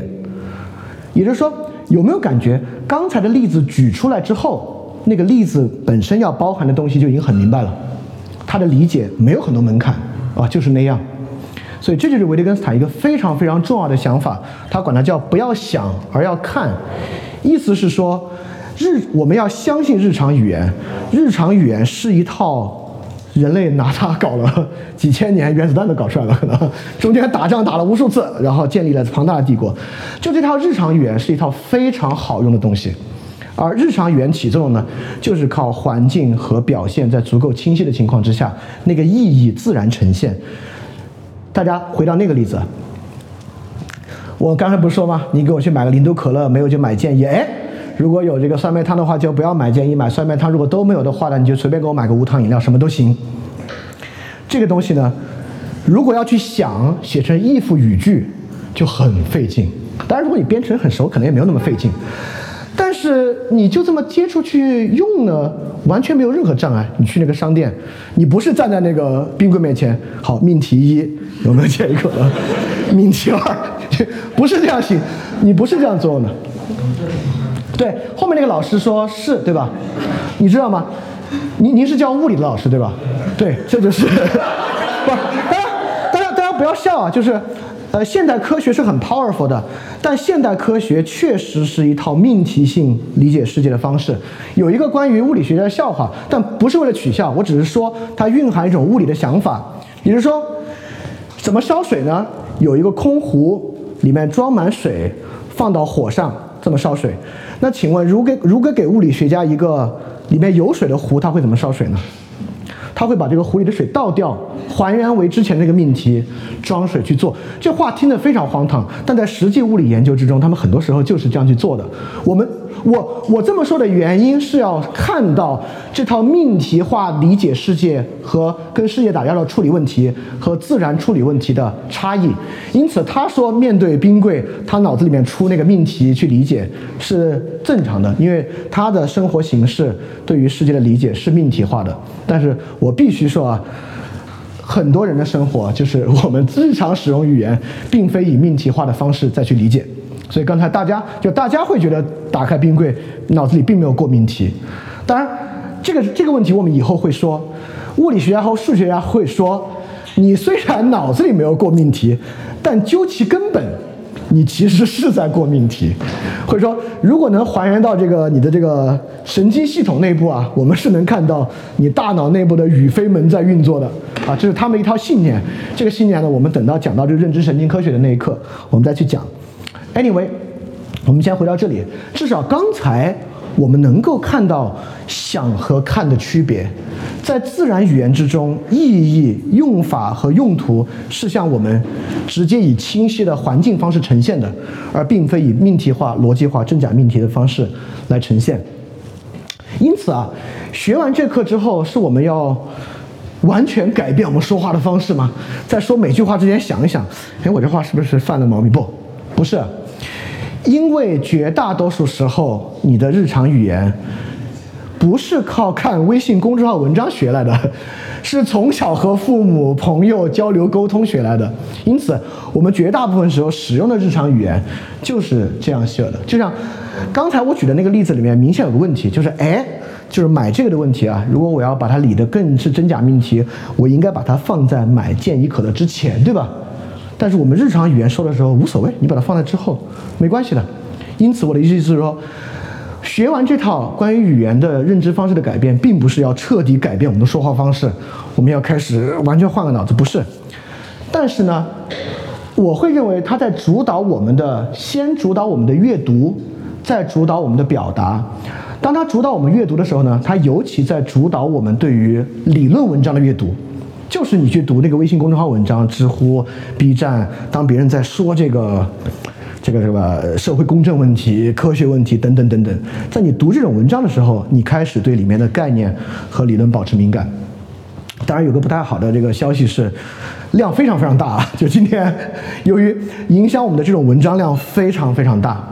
好，这里呢，就刚才我们一直提到一个概念，也是维特根斯坦哲学的一个核心概念，在这里就很清晰了。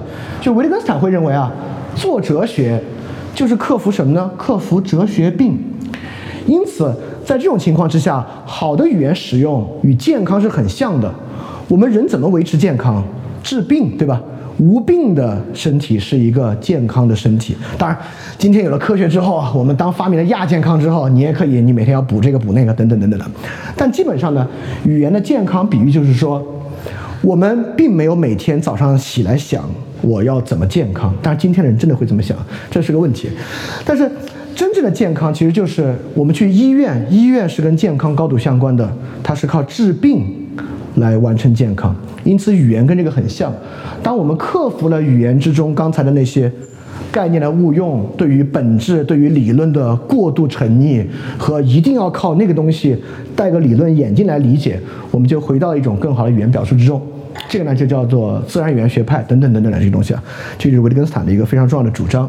因此呢，我们这次学就是要去克服这个哲学病。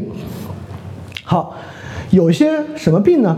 我们这次课程一共有八课，今天呢是一个导论，最后呢是一个总结，中间呢就有六个部分。这六个部分呢来看我们接触的六个最。跟你们，尤其你们现在高中嘛，正是在这个学习各种概念、用于理解世界的阶段，就是你们可能会弄的最多的概念。就第一个就是关于思考和学习的理论，像我们今天下午提到的什么心流啊，等等等等啊，都是属于这样的概念和理论。我们有很多学习理论是在向内探索、构造人、掌握知识、形成理解的看法，里面绝大部分都有很强的误导性。第二呢，就是心理学，就是我们。内向去看人的感受，构造类似潜意识上的概念，还记得吗？用那种极端情况下的本来是语病式的表述，隐秘的过程等等，构造出了潜意识理论。这个潜意识理论再往上构造理论大厦，变成那个东西。这地方呢，我要说一句，让大家理解这种东西背后的问题是啥。康德对这种玩意儿有一个词儿，他说的特别好。康德管这个词叫什么呢？叫主体想象。康德认为啊，人认识事物那个物自体，我就不多说。反正他认为人认识事物啊，就要认识那个事物本身。但人呢，不可能完全认识那个事物本身。因此呢，人就通过现象认识事物。因此呢，什么叫主体想象？康德就认为，一旦有一些现象，你就老认为那个现象背后有一个本体，然后你就要就那个本体去发明一大套东西。就比如说，人为什么有鬼神的观念？很多时候，比如说这个树林里，哎。鬼鬼压床嘛，对不对？如果我们用科学的方式解释，它就是你可能这个运动神经没有完全醒过来，你完全醒过来导致身体不能动。那这个时候呢，什么叫主体想象呢？你就想，哎呦，我不能动，肯定是有人压着我呢。好，潜意识啊，我现在做梦，但做梦里面又不是我在想怎么动，对吧？在梦的时候又不是我在决定我要去这儿要去那儿，很多时候看电影一样，对吧？谁在决定呢？潜意识。好，继续发明哇！潜意识背后有这个这个潜意识这个利益那个利益这个模式那个模式，这个呢就叫主体想象。因此，构成人类潜意识的想象方式和鬼压床的想象方式是高度类似的。不仅如此，你们今天这么听会觉得哇，你就侮辱弗洛伊德。但是我们之后会详细的说啊，详细的说你会发现，康德所说这个主体想象真的是非常非常的严重，在很多地方我们是靠现象。推现象背后有一个主体，用这个主体去构造。你看，刚才你们里面有很多人是认为西医比中医好很多的，请问中医背后是不是有很多的主体想象？阴阳五行、水气、穴位，对吧？你这儿疼，摁这就不疼了，那这肯定有一个点，这是一种主体想象。因此，主体想象非常非常的多，在我们构成很多理论的时候，我们是依靠主体想象对它进行构成。我再说一个。我说过物理学了，不好意思啊。对，大家想想弦论，哦，大家可能不太知道。弦论确实你知道。对，但如果你知道的话呢，对于这种基本世界是由基本粒子构成的，还是由长度的弦构成的呢？这也是对于主体本身的一种想象。只是那个想象背后有更多数学的公式和数学逻辑的确定性在背后做支撑，但本质上呢，这个东西与主体想象高度相关。人做主体想象没问题，我们有时候依据主体想象作为中介构建理论没关系，但是它是个理论，是个阐释，还是它是世界背后隐藏的真相？我们不为我们知道的真相是两种完全不同的看法。你要明白，那是一种阐释。这个阐释在某些时候可以帮助我们，而不是说那是一种真正隐藏在背后的现实。好，这是第二个。第三个呢，我们会说一些伦理原则的发明，就形容我们刚才说的什么，呃，滥杀无辜啊、异化呀、剥削啊，这些是主宰着我们今天对于社会想象的一整套理论。这些理论在何种意义上要经历？首先是一个语文问题的辨析，来看有没有道理。造句论理，在这个部分呢，我会给你们列举非常非常多这个奇葩说里面的例。子啊。奇葩说上脍炙人口，大家觉得讲真漂亮，这些例子来看，它为什么特别像这个苹果指苹果、跑指跑步的动作，那边指方向等等等等，这样它是一套造造句论理的方方式。意识的物质还原、认知神经科学以及神秘的发明、宗教感、神秘感的发明跟冥想啊等等很有关系。所以说，以上这六个呢，是我认为啊，大家平时会接触的比较多的一些领域和知识，也是比较牵动大家的。不管跟社会正义有关，跟今天的心理学热潮有关，跟大家现在的学习认识相关，还是和这种呃物质还原论相关等等等等这些，我们过去总认为这些。都不是语文问题，而是不同学科的理论问题。但今年之后呢，我们开始理解到，哎，得先过一道这个语法的考察，才知道是不是语文问题。而我觉得很重要的是，呃，也是我自己学完和理解这些之后的一个结果，并不是说学完这些之后，世间的一切理论就全部瓦解了，从此之后我们就开始可以去去种田生活，也不是。就比如说荣格。荣格的人格理论和潜意识理论啊，绝大部分都是这个哲学病。但是荣格的理论里面，关于人并不完全靠理性来决定他行动的洞察和判断，依然是非常非常有帮助的。也就是说，所有这套东西不会导致一切理论的瓦解，不会导致一切概念的无用。第一。就是经过了语法辨析、清洗之后的那套理论，能够洗去里面的一些问题，留下真正有洞察力的部分。第二呢，我们要意识到这这些东西都是阐释，而语言既不表达你的想法，也不反映真实，它是拿来用的。当然，用里面也包括一些阐释，这是很重要的。所以今天讲的部分差不多这么多。我特别想问一问，因为。我刚才找的那些东西啊，是我想象中现在高中生读东西的场合，什么微信公众号啊、知乎啊，和和这个是我想象中你们特别可能会感兴趣的话题吧。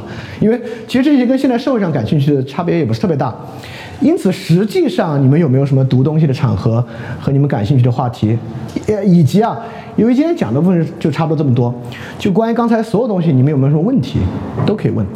和你们可以说说，哎，我平时对那个方面特别关注，哎，想听你讲一讲也行，或者我平时那个渠道的文章我看特别多，你能不能去看一看，也是 OK 的。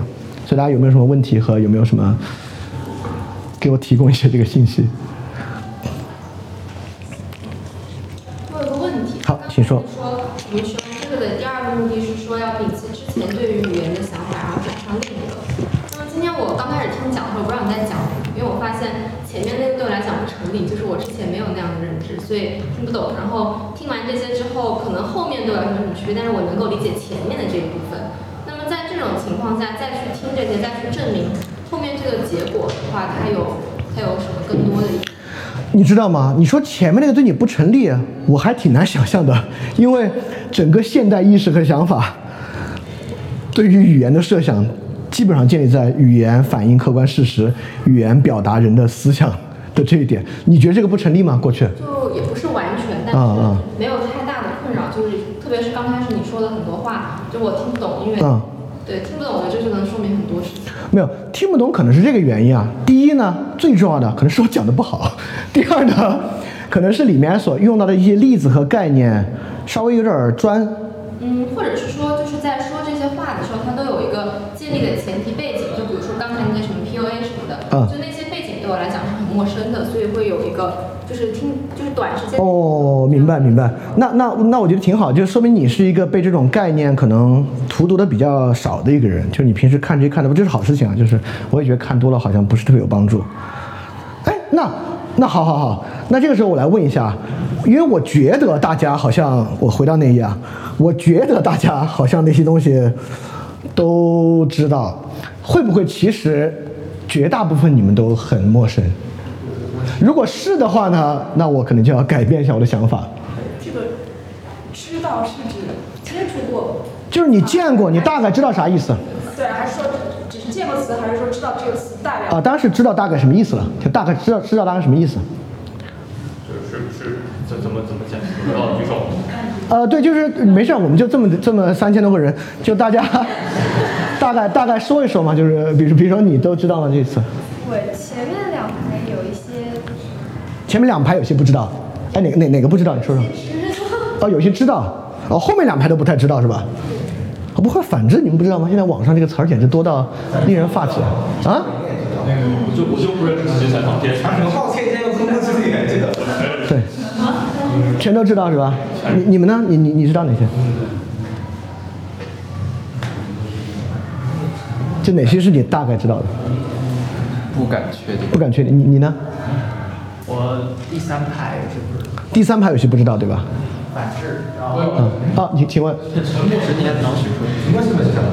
哦，是那那哦哦，不好意思，是那个默，think think 那个沉默，打错字了，抱歉啊，是那个沉默，船只沉默的沉默，打错字了。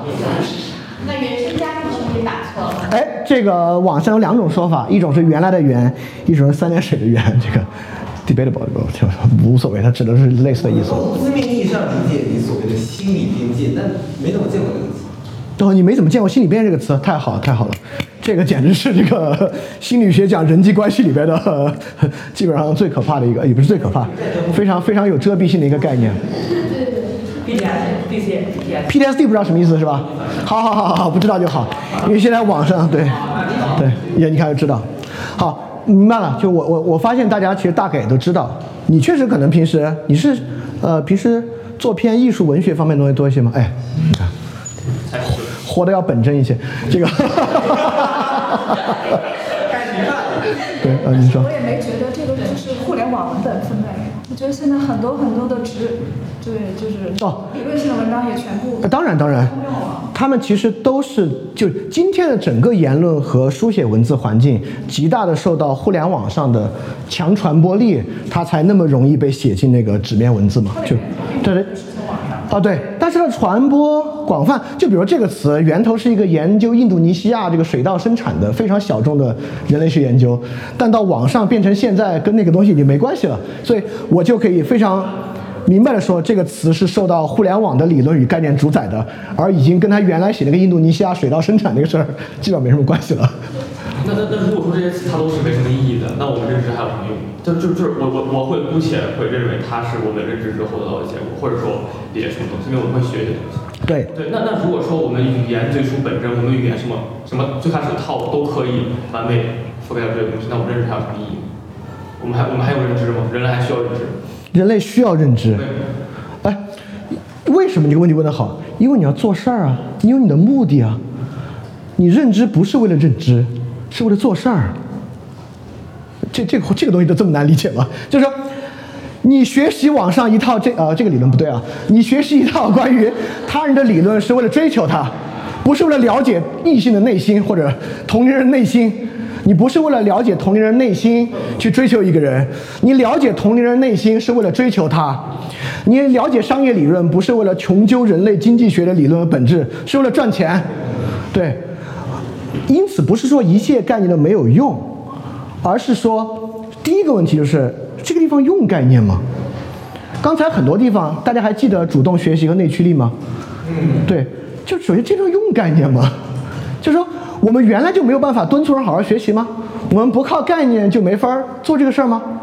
如果能的话，这个概念拿来干嘛呢？这是第一个反第一个反思啊，就是这个概念的必要性是什么？第二个反思是好，这东西就是一个刺激事实，这地方就需要一个概念。就比如说我们刚才说荣格那个人做行动，并不完全靠他的理性主宰。这个呢，确实 somehow 需要概念，但这个概念里面有好多东西都必要吗？我给大家举个实际例子啊。过去我跟朋友讨论一个问题，讨论他跟父母之间的问题，他话说的都好听，但他每句话里面都加了一个人格。就比如父母对我的干涉非常多，举了个特别好的例子，但最后一定要说，你看这个地方没有尊重我人格的独立。第二段说的很好，父母怎么压抑他的发展，最后一定要落一句，这个地方压抑了我人格的发展。我就说啊，你刚这些话说的都特别好，把最后一句话关于人格那句删掉。咱们就不用谈人格，不用那句话，前面三句话非常好。你看，这就是学完这些之后的作用，并不是说一切话语分析讨论全部无用了，而是说你可以很敏锐的把里面无用的摘掉。为什么要摘掉呢？因为不摘的话，那个对话很可能奔着人格去，对吧？对，我们现在就谈谈这个青少年人格发展的这个过程，就我们就分析，你看这个人格理论有三，你这个原型父母投下的人格阴影，你如何去去除这人格阴影呢？需要找到一个异性的阿尼姆斯对象，这个阿尼姆斯对象跟你，你你很可能来这些了。但是如果你去除掉那些人格，能够在保留非常好的意义目的的情况之下，让这个对话言有所指。如果大家去反思发现的话，会有很多对话就因为里面说的都挺好。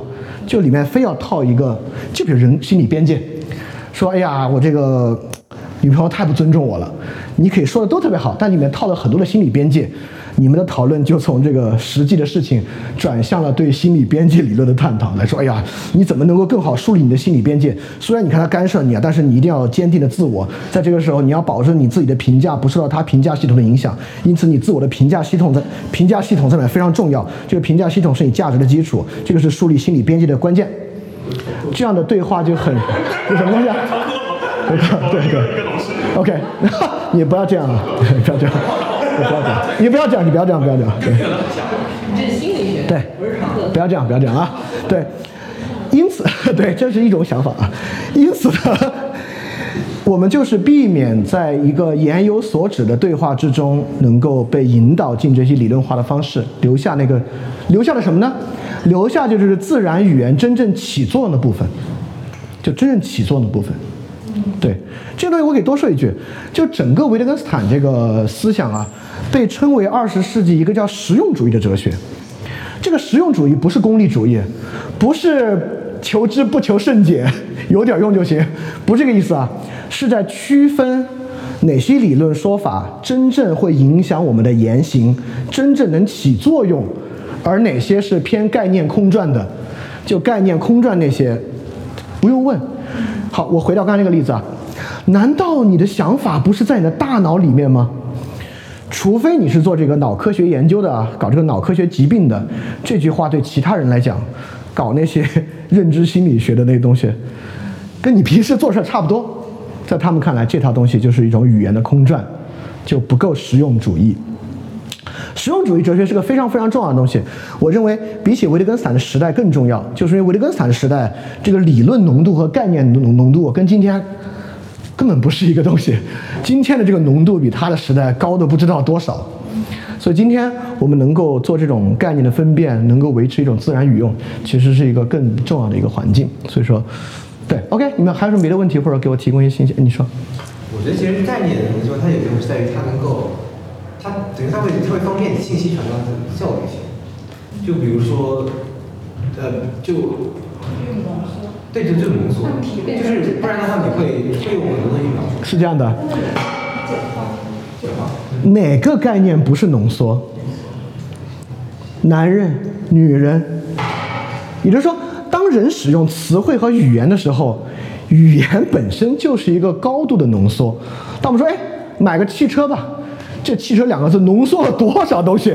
从三万块钱到三千万，各个品牌的所有东西。我们说，哎呦，最近要减减肥，这两减肥两个字浓缩了多少东西？要少吃点，要多运动，就是语言就是浓缩。你说的对，就是不光概念是浓缩，什么话都是浓缩。包括我说什么话都是浓缩这句话，什么话这三个字浓缩了多少话？对。语言本身就是浓缩，就是概括，所以说很多人误解维特根斯坦，认为维特根斯坦反概括，嗯，不可能，只要说话就是概括，所以说概念本身是浓缩，并不是它非常特殊的起作用的方式，都是浓缩。你你你刚才问题是什么？我想其实跟他讲的有点像，就是说，呃，我们且把这些就是这些这些。做一个一个理论的话，嗯，那就是如果这些理论就像您刚刚提到的那个，在我们的生活过程中减少了一些，就是可能使用上的一些便利，对对对对对。呃，那我们怎么才能判断是这个理论它本身浓缩不到位，还是说我们就是就是本身是理论的问题，还是我们语言系统的问题？哎，你看，这个就像我们最开始说的那个，只有我知道自己的感觉一样，就是。所有这些东西都不是泛泛而谈，概括性的说，理论都是哲学病，不是，而是就像我们对知道的语法辨析一样，会去做一个非常实际的语法辨析，来看构成这种概念的根基是什么样的。就这不是一个泛泛的评论。维特根斯坦之后的一个哲学家叫奥斯汀，这个奥斯汀的工作细到翻开牛津词典，一个词一个词去看这个词的自然用法、理论用法，去辨析等等它的意味。所以说，所有这些东西不是泛泛而谈的概念批判，而是需要去深入到这些语言的使用、语用上去构成。就比如说像刚才我们说阶层固化，对吧？边界，对吧？像这些东西，我们都要去分析，这个主宰着我们的叫什么空间隐喻，到底跟实际的那个东西是不是同构？就用空间隐喻想东西很正常，是好的。我们装修房子之前，先在一个房子模型上面比划比划，对吧？拿乐高拼一拼，以后房子沙发摆这摆那儿，这是用图像想想现实，很正常。我们就是用图像想现实，没问题。只是说，当图像想现实的时候，它跟现实真的同构吗？对，你可以看这页，这页上有多少这个空间隐喻的东西，减房、向下、卷、边界、流，对，就基本上固化、附近，对，这太太多太多了，对。这些我们就要去看它的这个空间隐喻是不是真的那么有帮助。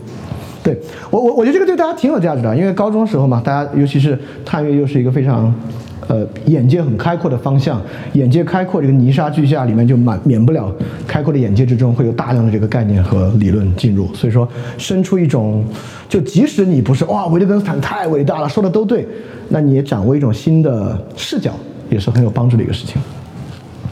还有什么别的问题吗？哦，您说。你好，我想问一下，其实我之前没有，一开始来了。啊，没事儿。听到您说了很多这个自然语言这个，嗯，就是呃，我不知道在这个自然语言的这个概念之下，它有没有一个 common sense？嗯，就是说有没有可能这个自然语言也是存在差异性的？就是别人各每个人对于个人自然语言的理解都是不一样的。哎，这个问题问得好，但是这是对语言的一种根本想法。如果每个人对自然语言的理解都不同的话，它就没法起作用。也就是说，我们平时说话，别人能听懂，能去作用。军官给士兵下达命令，士兵知道该怎么做。我们下象棋这么复杂的规则，围棋两个人能玩到一起去，就代表这种理解的根基是很深的。就像回到这个例子，这个例子大家一看，关于我知道这么复杂东西，大家都能看到。第二个表述是加我知道是很奇怪的表述，包括我们刚才说什么叫。你知道小爱今天怎么了吗？你猜小爱今天怎么了？当我们说出这个是一个当两人关系之中的事情，大家都觉得很明显。我再举个例子啊，恍然大悟这个词，这个词特别像描述人脑中的一个状态，对吧？描述人脑中一个突变，他原来不知道，突然知道了，但是吗？恍然大悟这个词是这么用的吗？恍然大悟这个词是怎么用的？一瞬间突然就明白了。不是，一瞬间突然明白，还是在说脑内想法。也就是说，就刚才对你你说的非常好。刚才我我回溯一下，我们走到恍然大悟的原因啊。那这位老师疑惑的是，自然语言真的在人之间有那么强的共识性吗？会不会我们对自然语言的理解是有差异的？这种差异当然存在，不然语言不会变化。但是绝大多数情况之下，我们的理解没有差异。好，我就引到了恍然大悟这个例子。恍然大悟这个例子，大家这么一问，你说不出来，但你用的话，你用不错。就像刚才这个老师说的，恍然大悟根本跟那个人脑子里面想什么没有关系，是我们言说者的预期。比如说我跟他说：“哎呦，他终于恍然大悟了，他根本不喜欢那个女的。”意思是说，这东西我们俩早就知道了，他不知道。因此，恍然大悟这个词的语法是我们对于言说者产生那个变化早有预料。如果没有预料，你不能用恍然大悟。你很难想象，在一个小说的最开始，他终于恍然大悟。你可以这么用，但你这么用呢，也就埋下了一个伏笔。你在最后一定得把我们为什么觉得他转变想法如此清晰写出来，不然我觉得这，那就是这个人不懂恍然大悟该怎么用。因此，恍然大悟并不指那个人脑子里的突变，而指言说对象对于他脑子里将要发生变化有所预料。因此，我们知道他错了，我们知道他会得出结果。在情况之下才用恍然大悟，这里面有两个非常重要的东西。第一，你们不会用错恍然大悟；第二，你会发现，不管是知道恍然大悟、猜这些词汇的使用条件和语法条件，都是言说和环境的外部条件构成，而不由人的所谓的脑内想法构成，对吧？这是一个非常重要的转向。词汇的语法起作用，就来源于我们使用这些词汇的限制条件是外部的环境和表现，而不是人脑子里的想法。因此，呃，我我我总结一下，因此，自然语言是有非常强的共识性的，在人跟人之间，就是因为如果没有这样的共识性，我们说很多话，给别人下达命令、提出请求，别人都不会知道。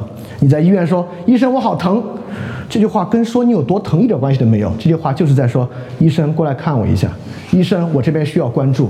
你在医院说“好疼啊，哎呦”，一样的效果。就是所有这些东西是为了起作用，只要能起作用，它在人与人之间共识就非常强。这个共识怎么来的呢？是教你的吗？就是听了这玩意儿，就觉得就是这个感觉。不是，是练习，是你在医院里面，你哦，医生就来了，看到临床这么做，你小时候一哭，哇，父母就把苹果给你吃。我们见过小孩一哭，父母就给吃，一吃，然后脸立马就恢复正常。那不是父母教他。要吃东西的时候先哭啊，不是，是他的一个练习。我们对于语言的学习不是靠字典学的，而是在使用中学的。恍然大悟这个词什么意思？是我们看过无数次别人给我们说谁恍然大悟，怎么怎么着了，等等等等，我们学会恍然大悟。这个知道的词，我们之所以不会说我知道我今天疼，是因为没有人这样用过，或者你曾经有人这样用的时候，你表达啊，说啥呢？你在？对，语言是在训练中得到的，不是在。词汇解释和阐释意义中得到的，就是你完全可以把语文词汇意义的学习看作你学习打篮球、学习下围棋、学习跑步、学习任何一个游戏，它是在不断的练习、规则重复中学会的。呃，这这就是回答那个问题，它的共同性就是这样来的。对，它就是在不断的起作用中、不断的共识的反复中得到的。好，大家有什么别的问题吗？啊，请说。问和这个关系。可以，可以，可以，可以。就是因为我知道你在那个你想做教育，然后你在录理想，嗯，就是那对你来说，就是做教育现在要做什么？特别是呃，不是正在做这个吗？是不是要讲课来了？对。想整体一点，因为特别是现在很多新教育，它其实谋谋求的是说，在现在这样已有的一个不管对不对的社会环境下，获得更多利益。那么，因为你做理想国是建立一些新的一些新的可能性。我没做理想国，你这个说法非常危险啊！我没有要做理想国，我在看理想写文章。对，我没有做理想国啊。就是要建立新的。嗯。那基于这个，你觉得新教育应该做什么？新教育就是在，我就或者说新教育一个很，这这只是对我来讲啊，就一个很核心的东西，就是去对抗这些不好的认识吧。就新教育就是去去除哲学病，医治哲学病的教育，对，就是这个。那除了去病，那去完病之后？后有这个去病，我这一辈子都去不完的。你太乐观了，这个病没有那么容易去的哈。这你们去了，外边还有那么多人在外面的，我的老铁得去呢。这东西可不是一两句话能去掉的。就是你们今天听完之后，你们在生活中稍微敏感一点，你们就会发现人们使用“本质”这个词的频率到底有多高。你跟你们身边人说话，不不不只是探月，任何环境，你们读东西跟人说话，你们就从这点开始吧。你们听一听“本质”这个词的出现频率到底有多高，你们就知道去除哲学病这个事儿有多么任重道远。那我今天几个课上就跟你说了，这个就是本质啊。这个东西就像我说，这是从脊柱神经来的，根本不走脑子，是膝跳反射一样的词汇。你说？对，我可能要反应拽回刚才那样。没事嗯，就可能。在就是我目前接收到一些生物学观念里面，比如像什么观念？生物哦，生物学观念 OK 好。像动物它被咬到之后，它会就是如果它能够发出声音，它可能会叫。对对。然后就是目前我们能够见到的，比如它那颗就是被咬、被受伤之后会叫的动物，其实都是被选择下来的，就是不叫它可能就死了，对，它就死了，它吸不到其他的动物，就是其他同类帮助。嗯。可能这是原因。然后就像人，其实比方被车撞，但是没撞死。他也会叫，对，会叫，肯定会叫。对。但是为什么有些人就是他会选择就是用语言来表达说啊我好疼？哎，另一方面人，你看，会就是，嗯，好好问题，这个问题问的问的很好。这个问题问的好在，语言是在表达我们的疼吗？不是，语不，语言是在替代我们的呻吟。也就是说，小孩儿哦，小孩不会说话吧，一疼哇哇哭，语言不是在表达着哭，不是在表达他的喊叫，语言在替代他的喊叫。他原来哇哇哭，现在说我好疼。哎，你问的好，他为什么过去哇哇哭，今天说好疼呢？就代表说好疼更有用，当然更有用。你在医院里边，医生说哦，你说医生说哪儿疼，你。对吧？你得告诉医生你哪儿疼，医生才能对症下药。也就是说，我们用“我疼”来替代哇哇哭是有用的。比如说，你去给老师请假，你一进老师办公室满地打滚啊，老师就打幺幺零了，可能对。但你老师说：“哎呦，今天胃太疼了。”你不选择用哦，而选择用老师，我今天胃特别疼，我得回去躺一会儿。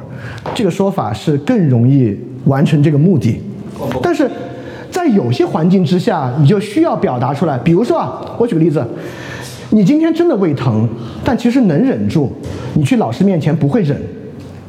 就比如我今天胃疼能忍住，你不跟老师说，我今天有胃疼啊，回去了。对，你这么多老师，我觉得什么？你哪里胃疼？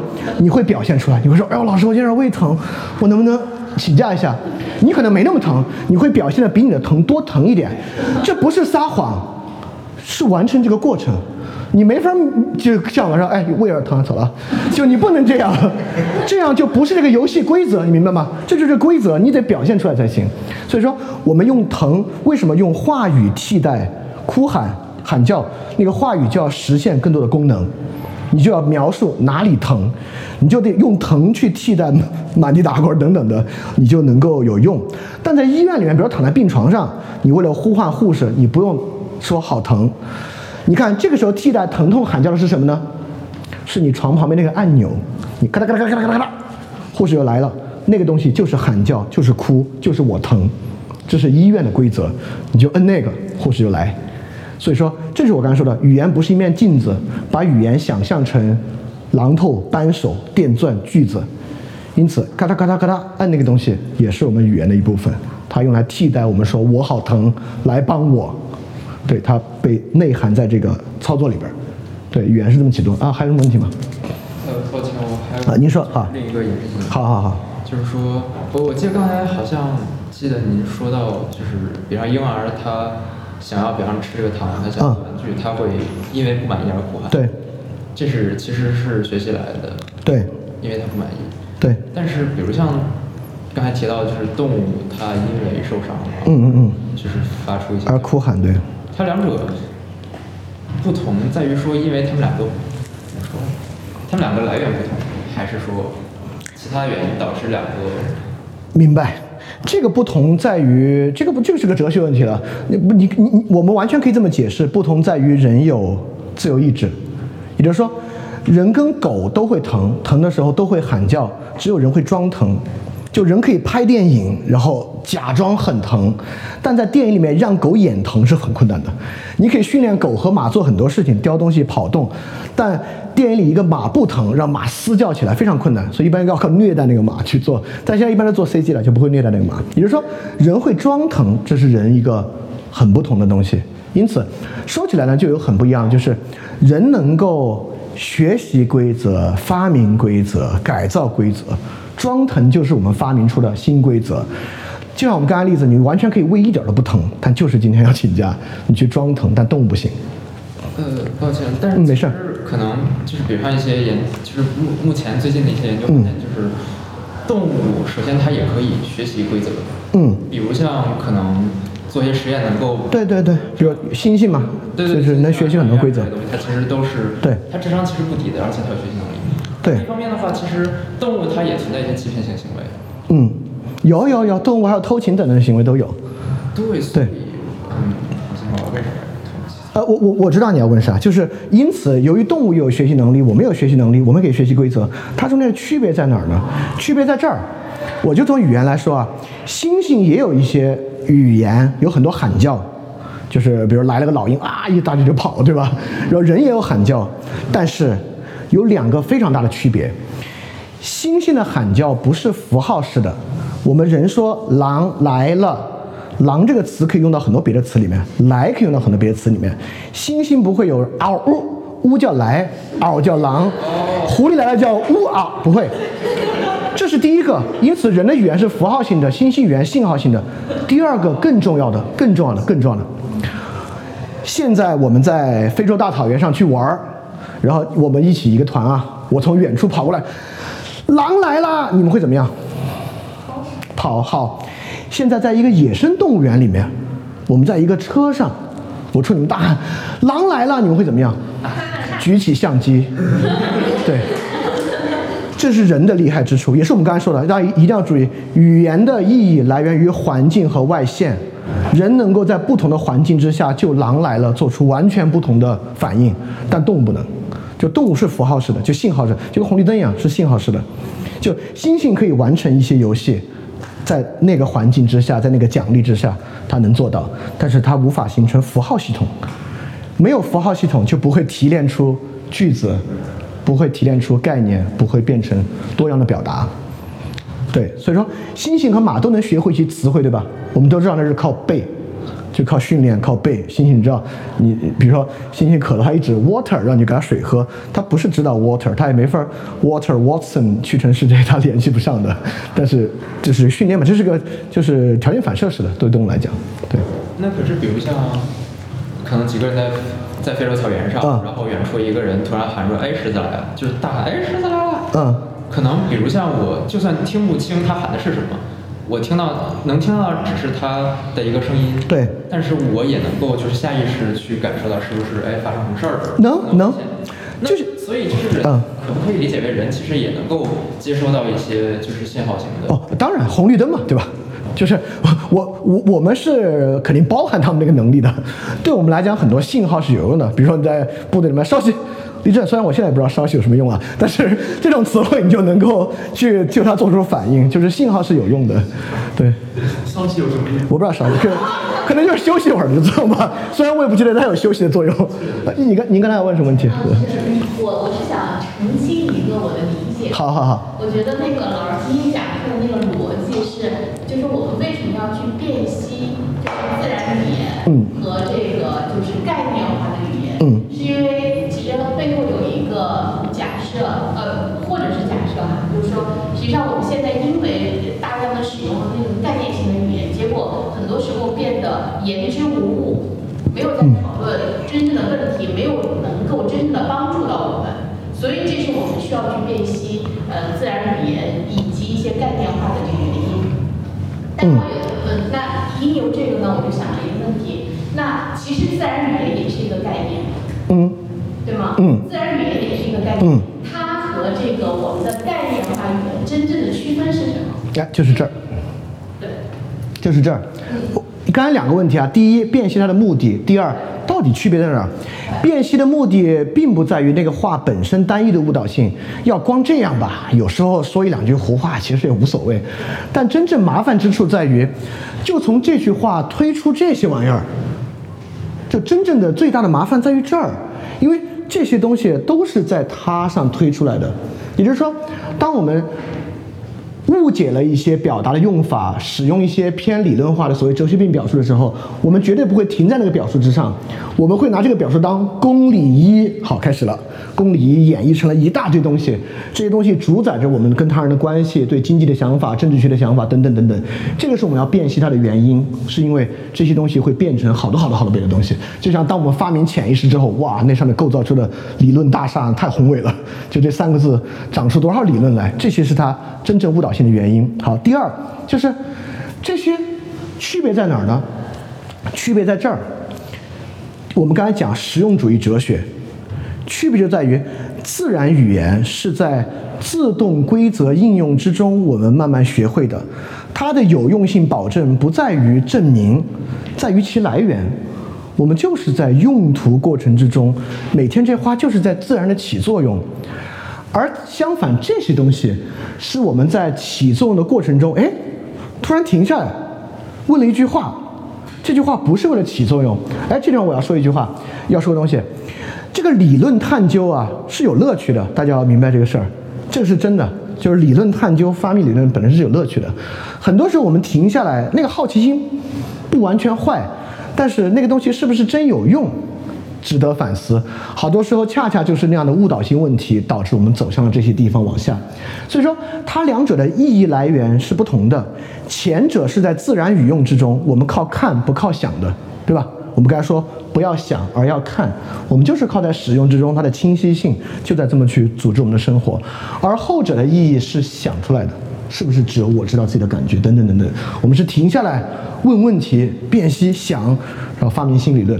所以他们两者的来源确实有差别。前者是在继承的传统和语用中，后者是依照什么呢？依照语言的分析性。语言的分析性什么意思呢？很简单，也就是说，只要有语言，几个方向就都行。人能理解他人，能前面加个不；人不能理解他人，这就是“能”这个词的分析性。不能就都能够比划比划，都能想一想。人有自由意志，人没有自由意志，我想吧。很多问题就是这么搞出来的。就是语言本身具有分析性，分析性能主导我们想。是这样，我就举个最荒唐的，在在座很多人不会认为荒唐。四维文明面对三维文明会怎么样？他们好，大家没有被这些荼毒，太好了。我以为你们已经被荼毒了。就是那魏老师肯定知道，就四维、三维，你不知道啊？不知道，好好，我那我多说，我就说一句吧。这个东西是一个数学分析概念，四维空间、三维空间，并不代表真实存在。但是，一旦它在语言里面有了，像那个，哎，那个诺兰那个电影叫啥？不是《盗梦空间》，《星际穿越》。《星际穿越》不就有高维文明吗？五维文明对吧？可以比划了。来吧，你就开始构想哦，五维文明哦，人类的三维空间。你看，从这个理论上，我们往下衍生是什么？我们往下就会衍生，因为我们是一个低维文明，所以我们所达到的智慧啊，在高维文明来看不值一提。所以人类现在追寻的正义、道德、价值，那不过是一个非常低级的东西。《三体》不就是这样的一部小说吗？对吧？因此呢，也就是说，大家会发现这些比划比划的语言分析性背后，我们总会产生推论。带来很大毛病的就是这些推论对我们起到了阻碍作用，就像本来四维空间、五维空间，这是数学上的一个就是分析几何的一个东西，但是一旦变成电影一比划，你就开始想，哇，那真有高维文明的话，那得多厉害啊！我再给大家举个例子，你们看过《降临》这个电影吗？哦，对，这个电影说啊，有一个外星人，他们的语言是没有时序的，因此呢，他们可以预测未来。人类不能预测未来呢，就是被我们的语言限制住了，因为我们的语言是有时序的。那手语啊，手语有时序，你打的前后嘛，先这个，再这个，再这个，对的，我不会啊，胡胡弄的。不是，你要去细分析都有问题。我的意思是说，因为语言的分析性，这些东西我就喜欢这么说，都可以比划比划，都可以比划比划。你一比划吧，你就觉得，哎，这东西有意思，有意思啊，你就开始推论，一推论一当真，完蛋。想想人类如何构建无时序语言，导致我们可以预测未来，就开始了。你们去看《降临》的影评，有多少影评在讲这个问题，对吧？因为语言的分析性，各种方向都可以比划比划，千万别当真。对，这就是我们做这个概念辨析的重要性。我们要判断哪些东西是真起作用，哪些东西是我们在那比划比划的。大量的网络论理，你仔细看，都是在用语言的分析性上比划比划，这么一个事儿。对。好，对，据说这个晚自习是一个非常，呃，mandatory order。对，好，我们下下周四晚上再见，拜拜对，谢谢大家。